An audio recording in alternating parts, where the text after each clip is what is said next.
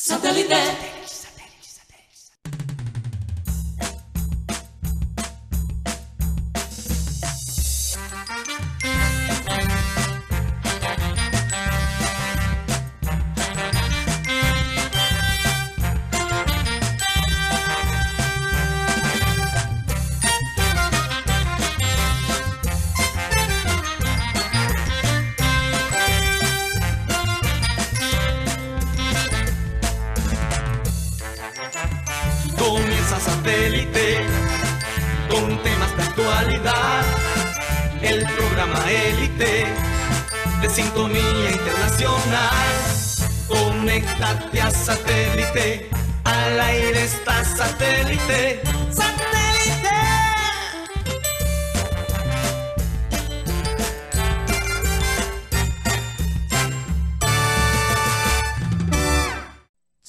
Señores bienvenidos al programa Satélite. Hoy, primero de febrero. Y bueno, se siente ya la emoción, las vibras de la guacherna. La gente también anda manejando como loco, Guti, una vaina increíble. Vi un camión así de transporte manejando anoche como si fuera una película de Rápido y Furioso. Entonces, mucho cuidado con eso. Con la locura, uno también tiene que manejar cierto, cierto cuidado. Pero bueno, disfrutando de esa vibra especial que se, siente en Barranquilla cuando es época de carnaval. Un poquito me siento un poquito desubicado por cuándo son los carnavales este año. Todo se siente como antes de tiempo. Pero te aseguro que mañana ya, ya estaré completamente en modo carnavalero. Bueno, un saludo. Bueno, antes de todo, perdón, estoy desubicado, estoy desubicado. Hablando de estar desubicado. Karina González no puede estar con nosotros el día de hoy por un inconveniente. Lastimosamente está ayudando ahí mi hermana Sara Guido en la ciudad de Vancouver con una mudada. Entonces se complicó esta mañana y no pudo entrar a la transmisión de satélite. Entonces nos toca a nosotros manejar el barco.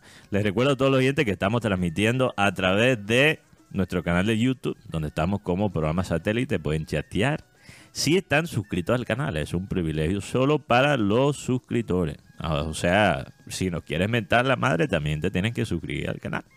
Tenlo en cuenta, tenlo en cuenta. También estamos transmitiendo a través de la aplicación de radio digital TuneIn, donde estamos como Radio Caribiosano. Y el programa se sube todas las tardes por Spotify como podcast, donde nos pueden ver y escuchar. Saludos a todos esos oyentes del futuro que nos escuchan en diferido a través de esa plataforma donde hay música, podcast y donde está satélite. También un saludo a los pelados de producción, Benji Bula, que bueno, no son tan pelados tampoco porque ya cuántos años tienes Benji, bueno, mejor no lo digo al aire. Saludos a Benji Bula, Tos Camargo, Raymond Hernández, aquí en el panel conmigo. Tengo a Juan Carlos Rocha que acaba de llegar. Benjamín Gutiérrez, alias Guti, alias Wikipedia, alias el Guti Buti. Por allá en Soledad, escucho que ese es el, el apodo de él. Alias- alias Germain. Alias Germain Zidane. Bueno, ya saben.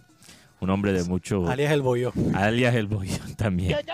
Y quien les habla, Mateo Guedes. Vamos a comenzar como siempre con la frase de hoy, que dice lo siguiente. En medio de, la oportunidad... No, no, no. Repito, hoy estamos mal hoy. Estamos mal. ¿Cómo se nota que mañana es la bachera? En medio de la dificultad reside la oportunidad. Albert Einstein. En medio de la dificultad. Un mensaje dedicado a el técnico de Junior y a dos jugadores que, de lo cual vamos a hablar, Roberto Hinojosa y, y Steven Titi Rodríguez, que no se encuentran en la nómina de hoy.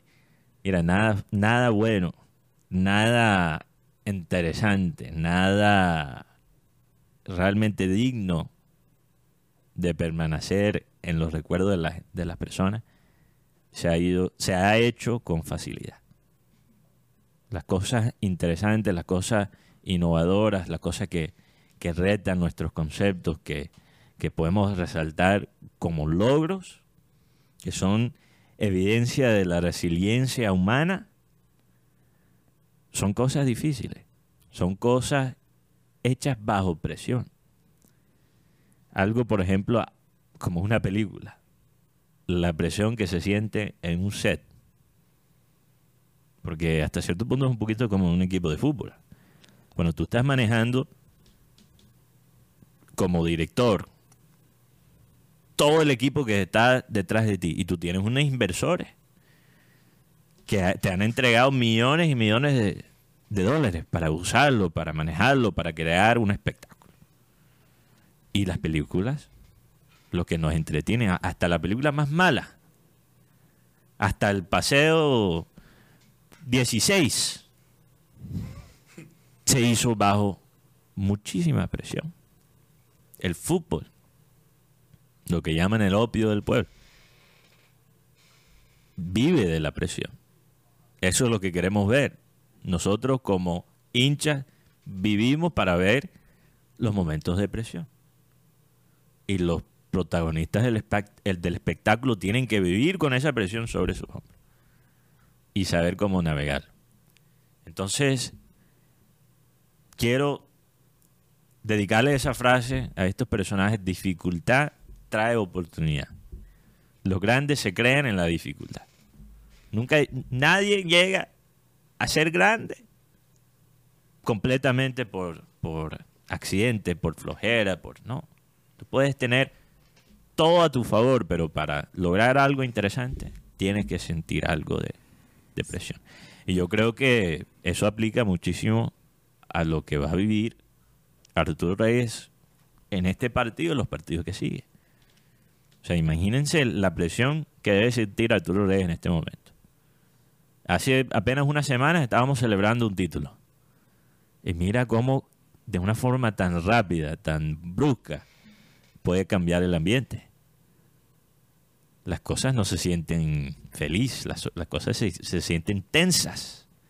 Por la no llegada de Teo, por la expectativa, porque la nomia, porque los hinchas le dicen a Arturo Reyes, tienes la nevera llena. Oye, tener la nevera llena es un privilegio pero tampoco es fácil. Claro. Porque tienes que organizar bien los ingredientes. Si tú tienes la nevera llena y no sabes cómo manejarlo, vas a abrir esa puerta y vas a encontrar un poco de comida podrida. Entonces, tener la nevera llena es una gran responsabilidad, no es fácil de, manejar. Y también se lo dedico esta frase a estos dos jugadores, Steven Titi Rodríguez y Roberto Hinojosa. Dos jugadores que bueno, uno ya ha aportado de su manera, fue importante en el título del semestre pasado, Hinojosa. Es importante, en mi, opinión, por lo que eh, puede ser en el futuro, por lo que proyecta como jugador. Pero no están convocados el, día de hoy para la revancha contra la revancha de Dean contra Junior. Este reencuentro entre los dos finalistas del torneo pasado. Entonces, ¿cómo van a reaccionar estos dos jugadores a no ser convocados? Tienen que bajar la cabeza y, trabajar y darse cuenta que dentro de esta dificultad hay una oportunidad. Porque hemos visto cómo en Junior se premia al jugador que es paciente. Se premia al jugador que mantiene el profesionalismo, que no empieza a armar escándalo porque no juega un partido, porque no está convocado por un partido. El tiempo, los hinchas premian a esa actitud. Vamos a ver si ellos son capaces de, demostrarlo. ¿Cómo, Guti y Rocha, cómo sienten el ambiente ahora mismo? ¿Están de acuerdo que la vaina está, yo lo siento tenso? Yo siento como un guayabo sentimental. Mm, por lo de Teo. Por lo de Teo. Eh, además, la gente está metido más en lo que va a ser mañana en la ciudad que lo que es la guacherna, que lo que es el partido en el día de hoy.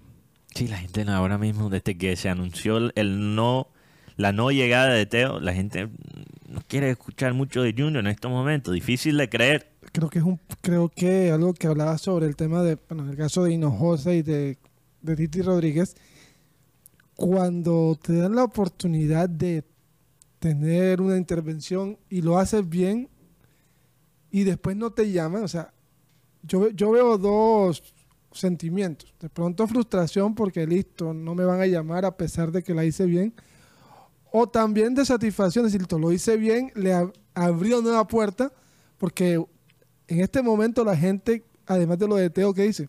¿Por qué no está Hinojosa y no está Titi? En cambio, hay jugadores que tienen muchas más oportunidades y no hacen nada. Y la gente, ¿sabe qué? Vladimir no está. Menos mal no está Vladimir. Entonces eso va creando la sensación de que la gente te quiera ver. Y como decía Abel, cuando tengas la oportunidad donde estés, la de hit. Mira, una de las cosas que más admiro de un técnico como el Jürgen Klopp, que bueno, hemos hablado mucho de él, no solo por el anuncio que, que hizo hace poquito sobre su, su despedida, pero también porque es un buen referente, no solo como técnico, sino como líder, como persona. Una de las cosas que más me impresiona de él es cómo, y, y de hecho de Guardiola también, se puede decir que esto también es algo que se puede resaltar de alguien como Guardiola. Pero la manera que estos técnicos motivan a los jugadores que están entre comillas en el equipo B. Cómo ellos hacen que el suplente, que el jugador de rotación se siente parte del proyecto, parte del equipo, parte del grupo. Hay una integración cada jugador entiende su rol. Cada jugador siente que puede aportar aunque juega 30 minutos. Imagínate, por ejemplo, en el, en el Liverpool ser Cody Gakpo, que fue uno de los jugadores más resaltados en el Mundial del, del 2022. Y en Liverpool él no es titular. Cody Gakpo hubiera fácilmente podido llegar, gracias Rocha, hubiera podido llegar con un ego por las nubes. Yo fui figura para Países Bajos en, el Mundial, yo soy un crack, no sé. No, el hombre, el hombre baja la cabeza y cuando hay lesiones en el Junior, el hombre ha rescatado.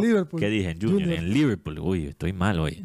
En Junior, esa es la nueva. Estoy pensando, estoy como los hinchas del Junior, estoy pensando en, el, en la guachera. No, no, no, en Liverpool. El hombre en Liverpool ha rescatado del equipo muchas veces. Sí, total.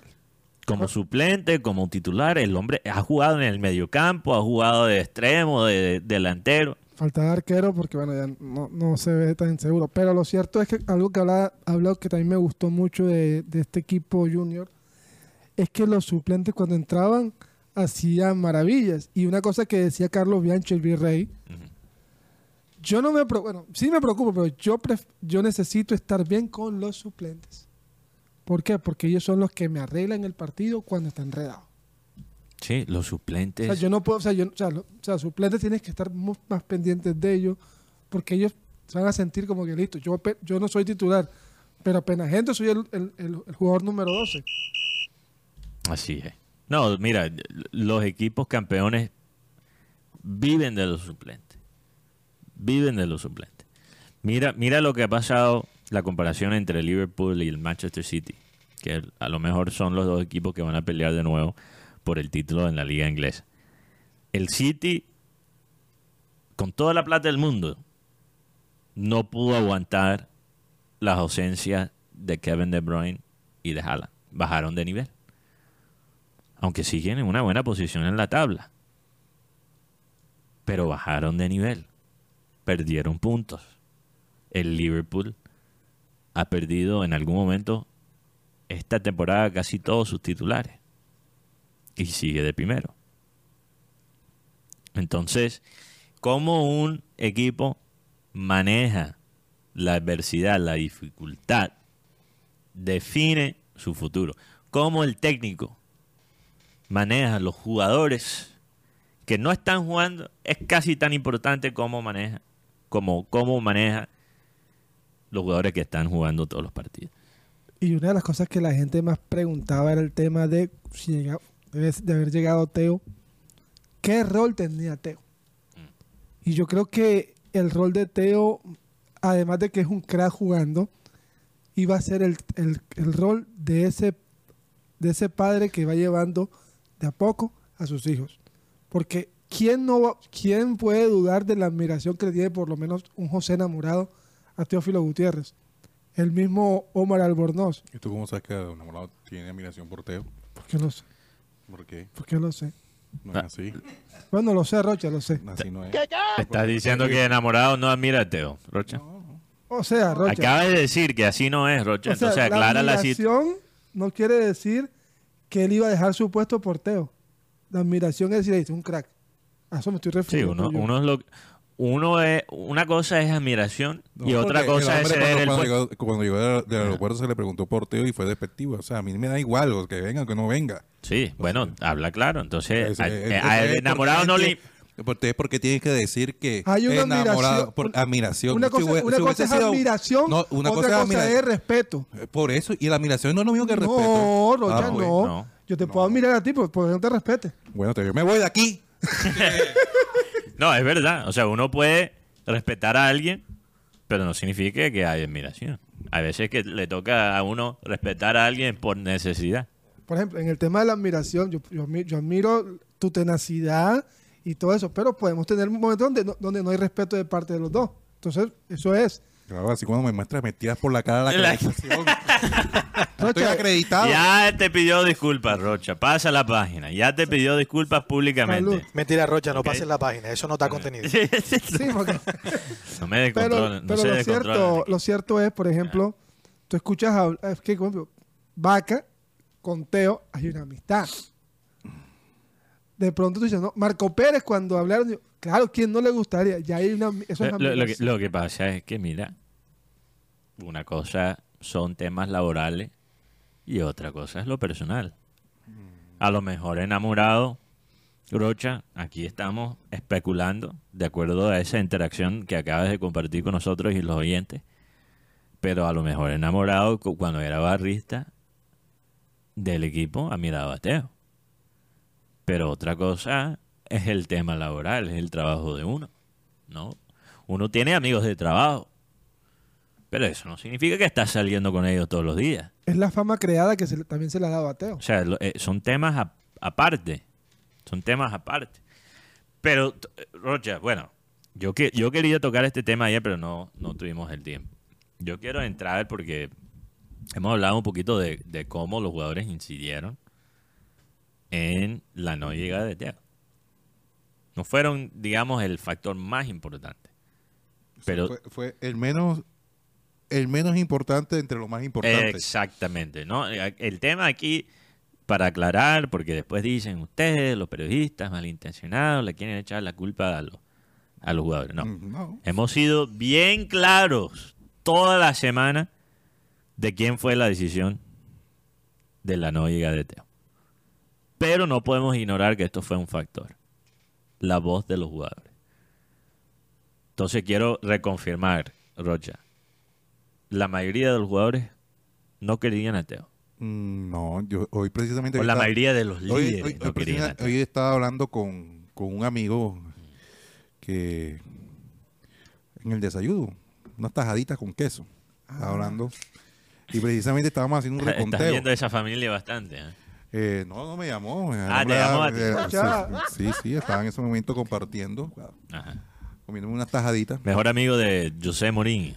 de unas tajaditas de, con queso y estábamos sacando la cuenta. Oye, ven acá, al final, ¿cuántos jugadores ajá, estuvieron de acuerdo, no, no de acuerdo? Pero uno viendo, la gran mayoría quería que tuviese Teo. Entonces cuando, cuando Todas, por lo menos sacamos 6, 7, 8, inclusive Albornoz quería, inclusive eh, su ídolo, dice, no importa, yo le doy mi número y yo, le- y, Ah. y yo me quedo con el 27. yo me imagino Albornoz está diciendo, por favor, Teo, Quítame quítame, este este número, número. hazme el favor, quítame este número que ya no lo quiero más. No, porque es que la gente ve el ¿Tú 29 no y crees que Albornoz ve, los memes? Claro que ve los memes, claro que ve los memes. los memeros. Pobrecito. Bueno, entonces, ¿qué, qué te decía? No, no, sino que estábamos sacando ese, ese tema, pero es que al final hubo jugadores que estuvieron y compartieron con Teo que, que tuvieron sus diferencias. Inclusive yo me acuerdo tanto cuando uno estaba recién llegado y, y él manifestó estas palabras. Lo que pasa es que hay jugadores que llegaron y, y- y no se han dado cuenta a dónde llegaron, en dónde están. Entonces, entonces, a eso voy. No es porque yo, palabras textuales, recibí una información. No soy reportero, yo soy comentarista, pero a veces me llegan vainas al WhatsApp de fuente confiable. La, la mayoría creo que fue. Déjame buscar el mensaje. No. La. El mensaje decía: los jugadores no quieren a Teo. Los jugadores no quieren. Entonces no es la, que la mayoría de la plantilla no quiso. Digamos, la mayoría de los líderes del equipo no querían a Teo. Que es una manera muy distinta. Los que inciden en el equipo, por lo general, o eran indiferent- indi- indiferentes a la llegada de Teo, o no lo querían. El único que se... ¿Podemos decir eso, Rocha? ¿Eso, eso es verdad? La mayoría. De los líderes. Ajá. No quería, o eran indiferentes, ni fu ni fa, o no querían a Teo. No, no, algunos sí querían. Algunos sí querían. Entonces, la gran mayoría que compartió con él. o sea, lo- los los que- ex compañeros sí lo querían. Eh, Sí, De sí, lo- pero hu- hubo como un porcentaje menor que estuvo con él y no lo quiso. No lo quería.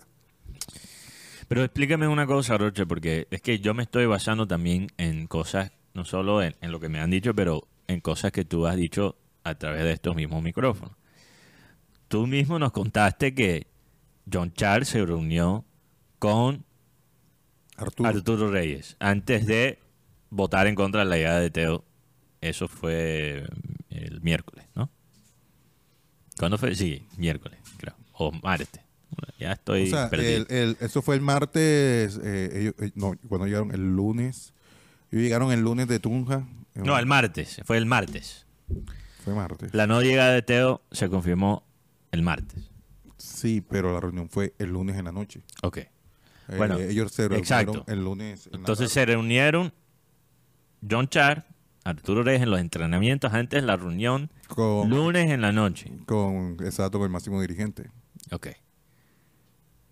Y tú dijiste esta semana que la condición de Arturo Reyes era el apoyo O sea, el de la plantilla. exacto, correcto. O sea, Si los jugadores lo quieren, yo lo traigo. o sea, lo, no, lo que yo tengo aquí textualmente. lo- Textualmente lo que digo. aquí, espérate Para que aclares aquí la situación. No, yo no tengo que aclarar nada. No, no, no, no. no. ¿Qué aclararla- pasa aquí hoy? Ve? Oye, tranquilo, no te estoy atacando, Rocha. Aquí Estoy no. tratando de, de- de explicar eh, aquí lo que está pasando. Espérate un momento, aquí estoy. Aquí, Porque lo que pasa es que me dices... Saludos para mi agente 007. ah, saludos para la fuente... A Reyes le preguntaron su opinión. Espérate ahí. Ajá. A Reyes le preguntaron su opinión. Y él respondió que si sus jugadores lo aceptaban, él no tenía problema tampoco en insertarlo al equipo. Entonces, si los jugadores lo aceptaban, entonces uno puede sacar la conclusión que la mayoría de los jugadores no lo querían, Rocha. Entonces, ¿por qué ahora me estás diciendo hoy que son unos cuantos que no lo querían? A ¿Cuál? ver, es- Aclara- menos- ese es el tema que yo quiero que me aclare. de los líderes que yo conté siete. Igual la plantilla, ¿cuántos son? 31. 32. Siete jugadores no lo querían. No, sí lo querían. De los Ah, cada- solo siete lo Siete querían. Siete, de los nueve. líderes. Siete. Siete jugadores sí lo querían. Siete. Y se ha dicho sobre cuál ha sido, o sea, se ha especulado, se ha reportado algo sobre lo que pensaba Vaca al respecto. A- al respecto. A mí me cuentan que Vaca, eh, él quería que, que llegara. Es más, estaba tratando, era como el conciliador. Como que tratando de los que no para... O sea, en caso tal que llegara. O sea, explíqueme esta vaina.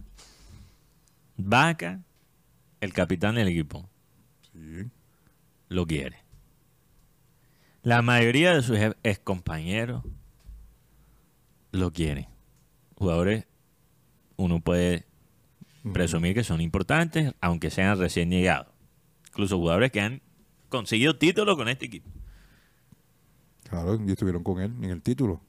Entonces, ¿cómo es, cómo es que se puede sacar la conclusión que la plantilla no lo, no lo quería? Esa es la parte que para mí no tiene sentido. Me estás diciendo que Cariaco tenía el poder en el camerino para decir que Teo no llega.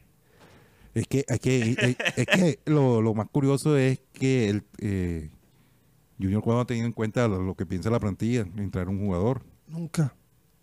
Primera vez que yo, me- que yo me entero. Pero tú me dijiste que Porque a Fuad le gusta que el jugador esté cómodo. Lo que pasa es que te voy a decir cuál es la diferencia en, en las decisiones anteriores. Lo que pasa es que esta plantilla costó mucho en mantenerla. A la mayoría lo querían llevarse los clubes. Mira el caso de la novela de enamorado, que para renovarlo. Eh, se compró al señor Santiago Mere anticipadamente, ah, porque había un coqueteo de parte de River. Eh, al final Didier Moreno que diga no, eh, él se mantuvo por su rendimiento que tuvo en el último momento con el Junior y el- la, la plantilla salió campeona. Contado Mean, es que querían de pronto, ¿cómo hacemos? Es una plantilla que, o sea, los jugadores, porque yo pregunté, pero me da que anteriormente ni le paraban bola los jugadores que, que traían, ni, ni la opinión de los jugadores que estaban. Porque muchas veces pasó con Giovanni Hernández, cuando llegó aquí, que había después un conformismo con los mismos jugadores, que, algunos tú le ponían mala cara, otros no le ponían el pase. Eh, eh, finalmente tuvo que llegar Comesaña, eh, tratar de amortiguar la situación, algunos arreglaron, o sea, para- porque fue un dolor de cabeza cuando llegó Giovanni en su momento. Lo mismo cuando llegó Omar Pérez. Cuando llega una figura siempre va a incomodar Y a ciertos no jugadores. tanto eso, sino cuando llega alguien de afuera, recientemente, le dan más prioridad que en el tema salarial, en el tema de, de las primas, eh, un alto salario y al final no responden o no cumplen con las expectativas y se van con ese dinero y en cambio el jugador de aquí no lo valoran de esa manera. el jugador que tiene que consigue el resultado. Entonces, lo que me Eh, eh, inclusive, inclusive me acuerdo tanto cuando Arzuaga sonaba para venderlo que eh, antes que llegara, antes que se fuera para River, porque fue a River, Sí, ¿sí claro. Lo que, la historia que nos contó sobre los No, exámenes no, pero, médicos. eh, a él, esta historia no la, no la contó aquí al aire, eh, no la ha contado. No, lo de River, digo. Eh, es correcto, pero eh, llegaban ofertas por Arzuaga Sí. y Arzuaga se molestó. A ver acá, ustedes no me venden, pues ustedes no me quieren vender, entonces páguenme. Si yo cuesto tanto, páguenme. Déjenme ganar mi salario como si fuese un jugador estrella, sino yo me voy para otro lado. Claro. Porque en, eso, en ese momento no le pagaban lo, lo, lo, que, lo, que deberían pagarle. Era la figura del equipo. Era la figura, no tanto eso, sino que tenía oferta, que todos los ojos, y en ese entonces no existían redes sociales. Y venían los, los, los mismos empresarios, los argentinos, eh, ¿qué te queremos llevar? ¿Qué tal? En fin, tú sabes cómo era el tema anteriormente. Para cómo extraño esas épocas. Yo, Sí, yo era, era- que era más- eh, era más chévere porque a los argentinos les tocaba llegar aquí y comer boca chico. Y ahora se, pe- se puede crear todo el negocio sin ni siquiera viajar al lugar.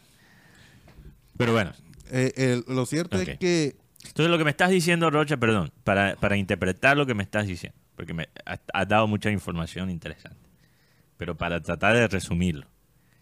El perfil, para no dar nombres aquí, el perfil del jugador que a lo mejor le incomodaba la llegada de Teo no era uno de sus ex compañeros, sino los que ganaron el título del semestre pasado. Eso es lo que me estás diciendo. sí, Bueno, exacto. esa es la respuesta que yo no, quería. Eso, me- eso fue lo que me dijeron. Lo que pasa es que esta es una plantilla ganadora. Quieran o no quieran, o sea, tuvo éxito. Cuando tú logras, eh, cuando tú ganaste, lograste graduarte, sí, pero no te acuerdas, eh, no te acuerdas que los viernes no ibas a la universidad, que te quedabas en la esquina mamando ron. Sí, pero me gradué. Sí, o sea, para usar un... sacaste, sacaste eh, el puntaje. Oye, este man cómo sacó el puntaje más alto del IFE. Si era el más recochero. Sí, pero lo saqué más alto que tú. El propio acabarropa. El, pro- eh, correcto, Ey. el propio, el propio acabarropa. Pero se consiguió el objetivo, que es lo importante. Aunque el máximo dirigente, que fue un título celestial, sí, pero se fue, fue campeón. Ok. Ok. Uf, ok. Aquí Mucho que, de- de- que analizar en lo que acabas de contar, Rocha. Hay dos, hay dos vertientes. Lo que dice Rocha de los jugadores, pero también, ten- también tienes la vertiente de un directivo que no quería, que no quería a, a Teófilo Gutiérrez. Eso ya lo sabemos, Guti. No, no, yo quiero ser claro aquí porque yo quiero ser claro aquí. No estamos aquí echándole la culpa del jugador, pero es importante que la gente entiende lo que pensó el equipo sobre la llegada o no llegada de Teo. Es importante porque yo creo que nos dice mucho de este equipo, por bien o por mal. Sabes que hasta cierto punto yo, yo lo, lo veo como de dos maneras. Esto lo podemos ver como algo positivo. Los jugadores que ganaron el título el semestre pasado tienen confianza, tienen fe en ellos, en ellos mismos. Ellos dicen, no necesitamos a, Teo para hacer cosas interesantes. Es hora de que nosotros, que ganamos ya un título, tenemos con qué sacar algo de pecho, que nosotros cre- creamos nuestro propio legado en el club y no dependemos tanto del pasado. Esa es la versión positiva. La versión negativa es que algunos jugadores han malentendido su papel en el título. Y están, como Guti, están muy bollones. Pero Esa, esa es. Pero- eh, entonces, esos son. Vamos a ver cuál. Yo creo que el tiempo nos va a aclarar Pero- cuál es. ¿no? Sí, no, pero eh, ¿cómo es que se dice cuando se te cierran? ¿Cómo es que es? tras un fracaso está la oportunidad o, o de pronto Sí. Como Ah, dijo ah, la algunos, frase. algunos directivos Sí. se, se alegraron que Junior haya perdido la Superliga. Sí. ¿Sabes por qué? Porque eh, muchos jugadores estaban muy elevados y Mm. les sirvieron para que aterrizaran. Acuérdate de Para se Argentina cómo comenzó el cuenta que mundial. el equipo no, eh, no está bien preparado. Así es. Porque hay críticas, no solamente de la afición, sino de los mismos directivos, que el equipo se ve mal físicamente. El equipo está mal, que solamente son los primeros minutos y, el- y, el- y no tiene de pronto ese, ese recambio o, lo que necesita, por lo menos lo que pasó con el último partido en, en Tunja. Tunja. El equipo estaba mal. Se vio mal. Ey, si no es por ese gol del Titi, no, no, no hubiese conseguido ese resultado del el, el empate. Y, Yo- yo y no sé. teniendo un jugador Y, de y- más, el y te digo algo, si ese resultado no se le da a Arturo Reyes, aquí tuviéramos a Teófilo Gutiérrez. Te lo digo así. Porque es no muy hubiesen- probable. No hubiesen probable. estado pendientes, no que los jugadores, no. Necesitamos un jugador, Teófilo Gutiérrez. Ese, ese empate fue casi como un triunfo para, para Arturo como Reyes. bálsamo, así como un Bálsamo. pañito de agua tibia. Ay, Pero, pero, pero, no sé, Roger, yo no me las tiro de, de experto en prepara- preparación física, no Yo- yo soy entrenador de, de- de fútbol, pero yo no, no, yo estoy de acuerdo, hay preocupaciones, yo, yo me preocupo viendo estos primeros partidos de, del Junior, pero no sé si el tema es físico. Yo no sé si el tema es físico. El tema de pronto también del colectivo, el tema del funcionamiento dentro de la cancha. Sí, ¿quiénes escoge Arturo Reyes? ¿A quién le está entregando la fe Arturo Reyes? Entonces, eso es la preocupación. Como dije al comienzo del año, Arturo Reyes va a vivir o morir por cómo él rota este equipo. Y eso para mí no tiene que ver tanto con, con, con la preparación física. Yo, no sé, Eh, eh, opinión que- personal, pero habría que hablar con alguien que realmente sea experto en la preparación física para ver qué opina. No tanto eso, sino que en el, en el equipo tú tienes que colocar los mejores que estén en su mejor momento. Mm. Por lo menos eh, hoy en día hay un malestar, no, no un malestar, una incomodidad. Eh, oye, pero ¿por qué si Hinojosa hizo un buen partido porque no nos llevó? Oye, ¿por qué el Titi que hizo un, el gol del empate, ¿por qué, por qué no nos llevan estos muchachos? ¿Cuál es la razón? Eh, Yo, yo, mira, ahí, ahí hay que, hay que tener cuidado porque yo creo que Roberto Hinojosa tiene el potencial de volverse en un jugador importante para el Junior. Pero eso no va a pasar de un día para el otro. Él tuvo un momento difícil en Portugal.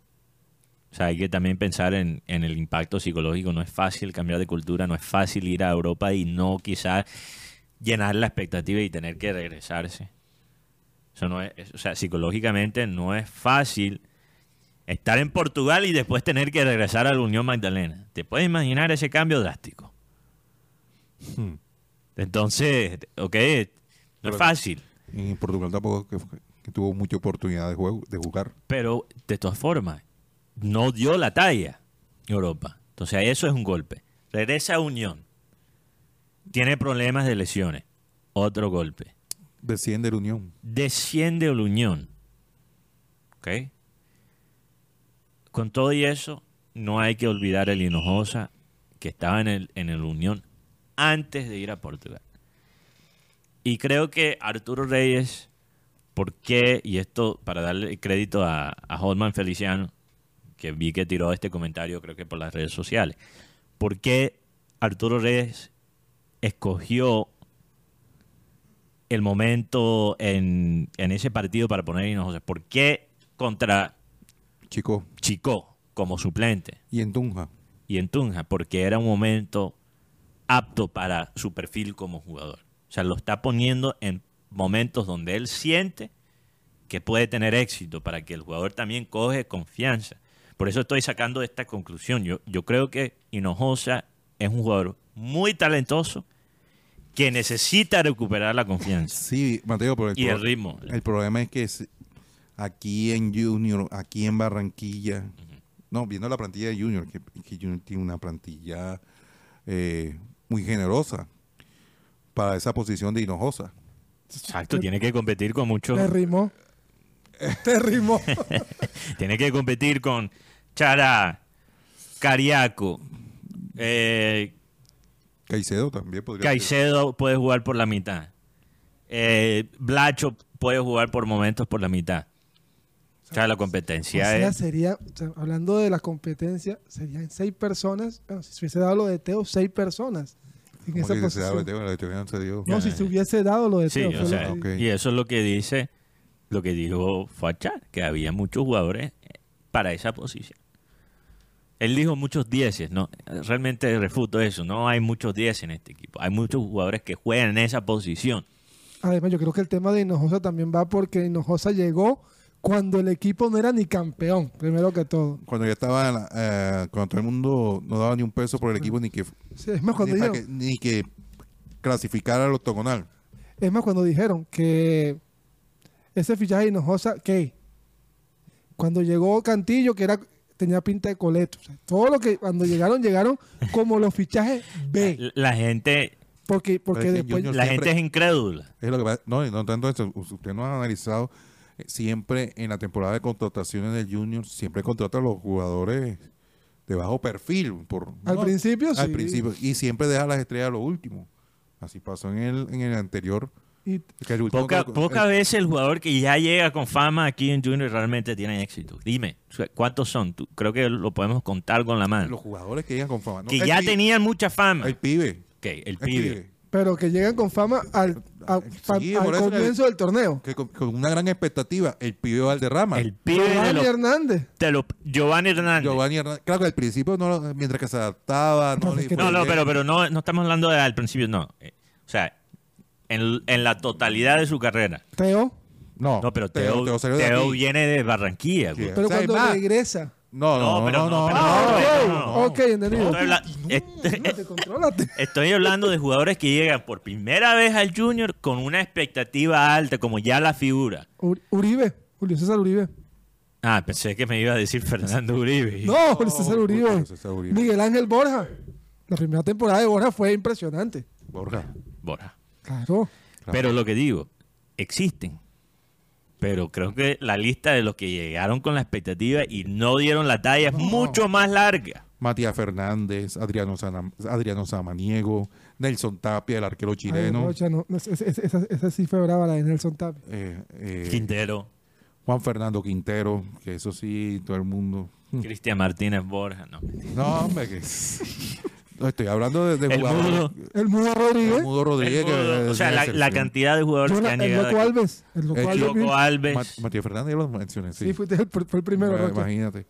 Eh, No, la lista es, es larga de jugadores que eran ya figuras que llegaron aquí con expectativas y que no. O sea, Junior. Palmira Salazar.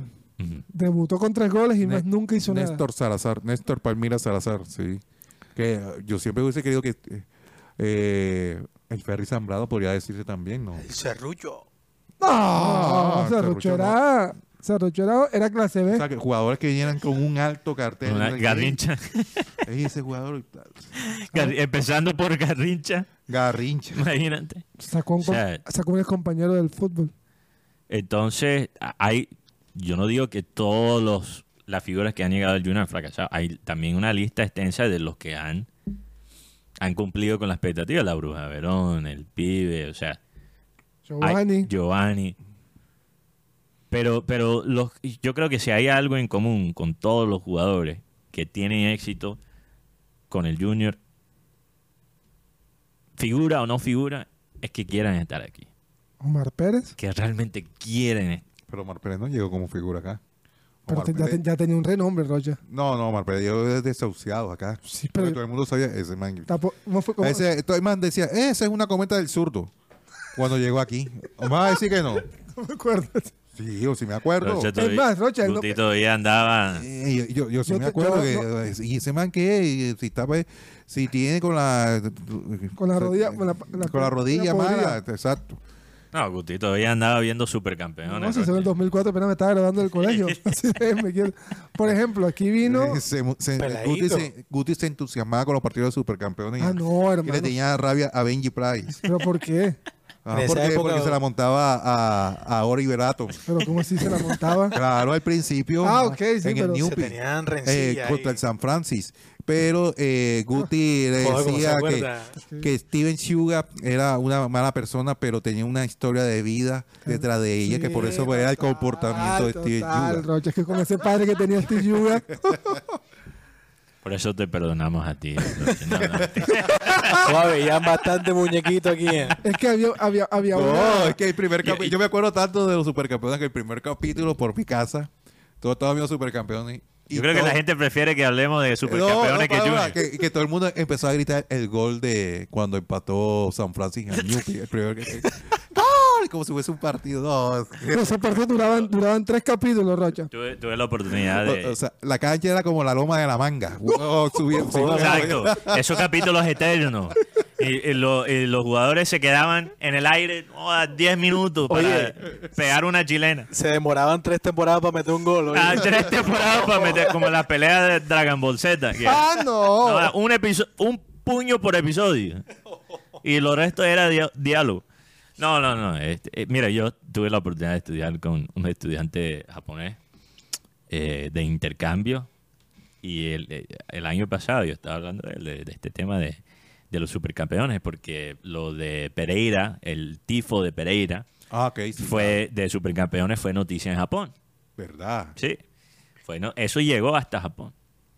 Y yo le pregunté, o sea, allá en Japón realmente entienden lo tan popular que es Supercampeones en Latinoamérica. Y él dijo, no, la gente no lo dimensiona porque, o sea, Supercampeones en Japón es muy popular, pero digamos que es un muñequito que ya tiene muchos años. Ya, No. en, un, en un país que produce anime, programas animados todos los años. ¿me o sea, entiendes? ese, ese como los hermanos Grimm, para ellos. Sí, eh, no, exacto, una vaina No ya del, el calibre. Supercampeones ya es el muñequito de los de los viejos allá, ¿me entiendes? Sí, Ahora es sí. puro Naruto. No, no, incluso Naruto, ya está vencido Naruto allá. Uh, viejo Naruto. Entonces ellos ni se imaginan la popularidad de, de supercampeones fuera del país, no, no lo entienden.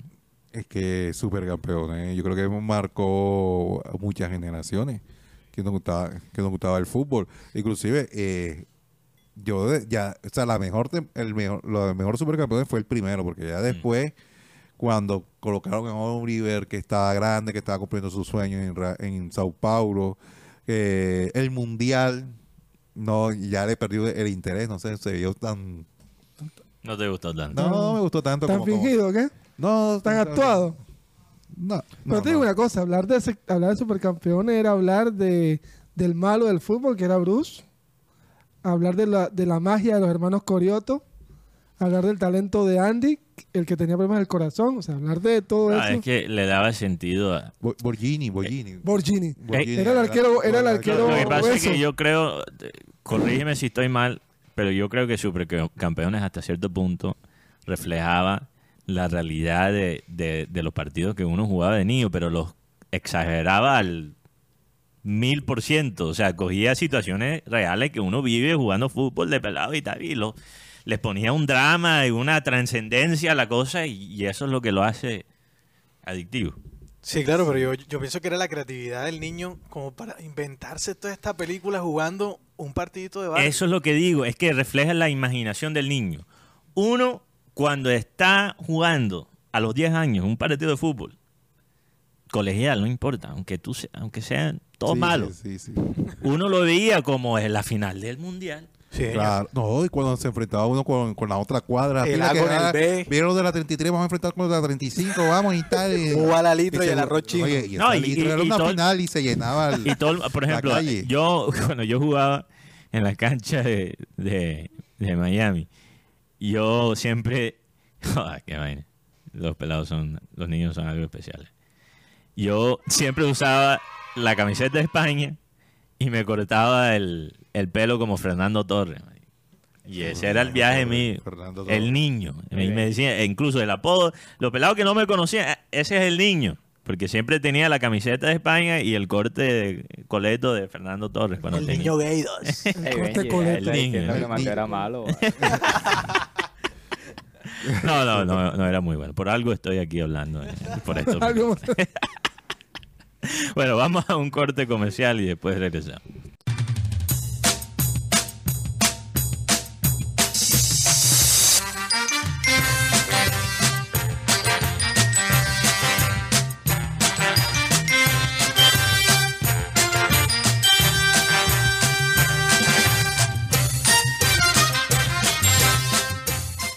Regresamos con satélite y bueno, tenemos otros temas. Yo sé que la gente está un poco saturada ya de este tema, Teo. La gente dice ya, no más Teo, no más lloradera de- por Teo. Ustedes son viudas de Teo, entonces vamos a hablar de otra cosa.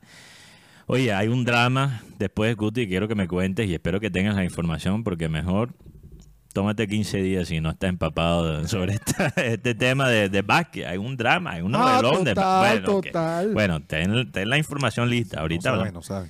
No, está inventando. Bueno, No, yo no an- eh, antes de cualquier cosa, vamos a hablar de dos aliados de este programa.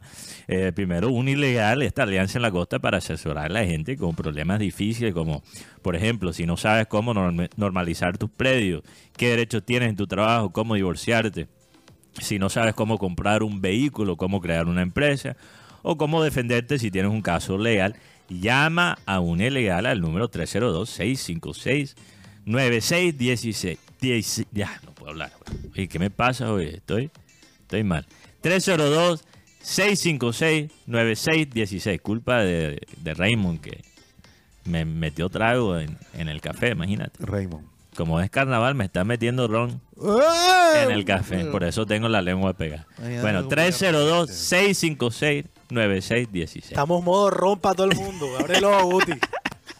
Última- Oye, vamos también a hablarle a los oyentes de satélite, contarles de WeTravel, esta agencia, esta agencia de viajes que se encuentra en la ciudad de Barranquilla.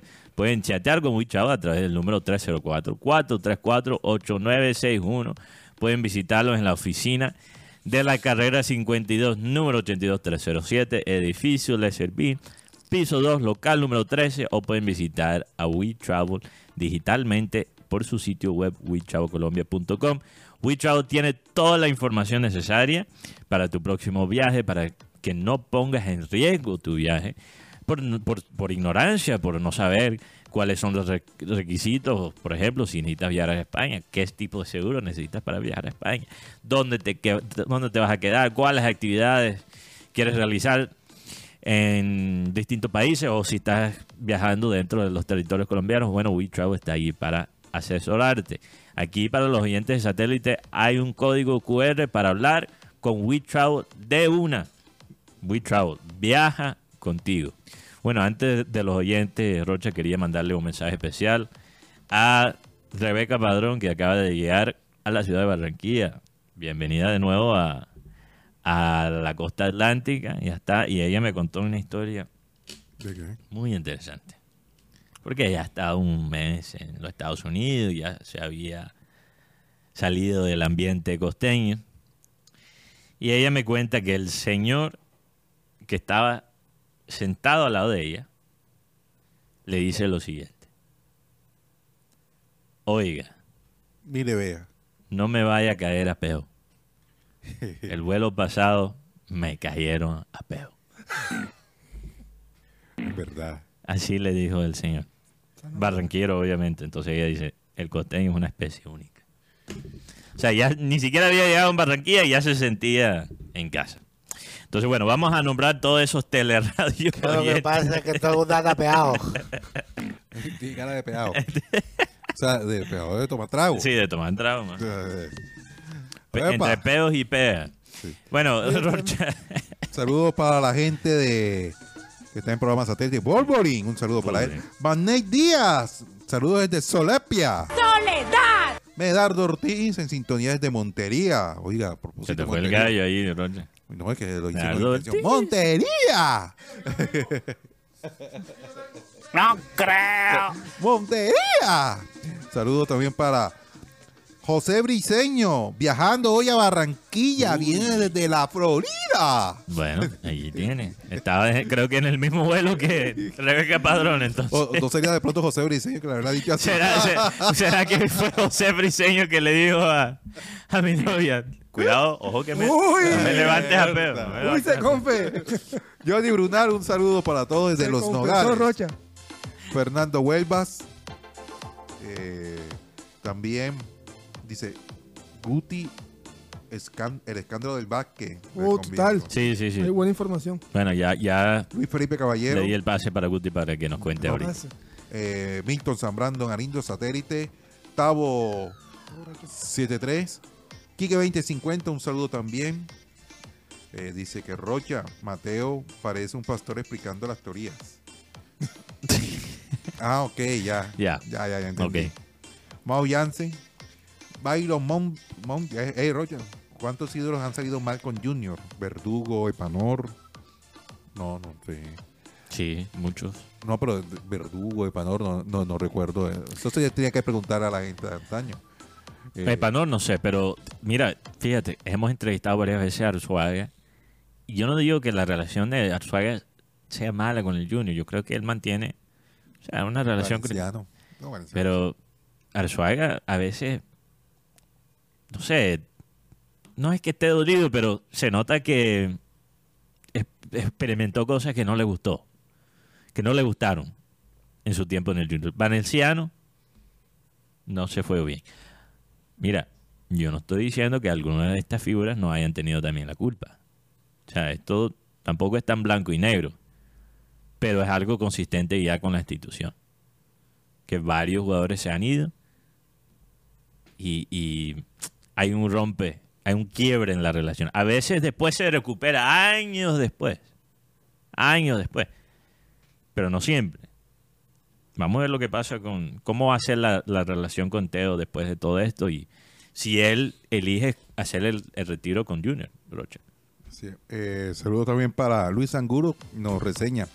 Buenas tardes a todos aquí incapacitados. Ñarco de Lucho, ¿qué te pasó? ¿qué pasó? Las cosas de la vida. Mm, Eso no es de Alejo Ramazotti, esta canción, las cosas de la vida. Son las cosas de la vida. Nunca me acostumbraré. No lo haré, no lo haré. Otra mujer. Se juntaron los Dice, Ramazotti hoy. la. Dice Luis Anguro, la campaña pasada no teníamos mucho en la nevera. Espero que ahora que casi tenemos que comprar dos neveras, no nos vayamos a enredar. Reyes, ten cuidado con las rotaciones. Así cayó Juan Carlos Osorio. Así es. No, pero es verdad, o sea, el tú sabes, tú sabes ese el ramen instantáneo. Ustedes dejan los fideos esos instantáneos. Ah, ok, así, yes. ok, yes. Es como gri- agringado Rocha hoy. Los fideos así instantáneos. Eso si tú lo comes sencillo, no sabe a nada. Pero si lo como... Pero si le, tú le puedes agregar, si lo pones en una olla, le agre- agregas carne, le agregas salsa, especies el y todo. tomate, el tomate y la cebolla. Exacto. Sale con como tremendo plato, pero no requiere muchos ingredientes. Bueno, así fue el título del Junior el semestre pasado. Fue una vaina, tú sabes, cogiendo los ingredientes que había y improvisando Y, y haciendo tremendo plato. Pero Exacto. improvisado, un plato improvisado. Sí, eh, y, y con buena sazón también, porque a veces buena tú sazón. haces un plato improvisado, pero te quedó barro, no Pero eso tiene es lo que te estoy diciendo. no tiene, Tú no puedes- faltó la sal, eh, te pasaste de, de salsa, o se quemaron. Eso, eso es como cuando la mamá de uno ya llega el, 20 el día 27 del mes y no hay nada en la nevera. Que bueno, vamos con esta media cebolla que tengo aquí, el perejil, la vaina y hacemos un- Inventas algo. Exacto, una, una sopa de menudencia por lo menos. Y a, a veces los, los platos más icónicos de la historia fueron inventados así por la necesidad. El ratatouille, el plato francés tan famoso. Eso fue, un, eso fue realmente, eh, básicamente, un plato inventado por los pobres de Francia usando cualquier vegetales que tenía. Gracias, Jenny, te quedó sabrosa hoy. Hizo ratatouille. Wow. Le hizo ratatouille a Rocha. Ratatouille, uy, ¿cómo? Imagínate, vas a comer comida francesa. Rocha, No, pero asegúralo, Rocha. Ey, te tengo que asegurar porque voy a, voy a echar mi historia. Me han robado la presa del almuerzo del día de ayer y fue Raymond Hernández. Raymond Hernández. Y fue Raymond Pues, Hernández. Y el muy cínico, ¿ah? Y fue eso- cínico. no se- No, no da cuenta. de Fue Guti. Le echó la culpa a Guti. Echando la culpa al pobre Guti. Como. Guti está medio insoportable esta semana, le echó la, culpa a Guti. Ey, en Porque, serio, en serio no fui yo. Yo no niego una presa robada. Vaya, roba presa. Que- Rebeca de la Osa, un saludo para ella. Milton Zambrano. eh, Jesse. Volvoling, un saludo. Eh, Juan Lascarro. Dije, Ey, ahora del partido de ella está bueno que vino.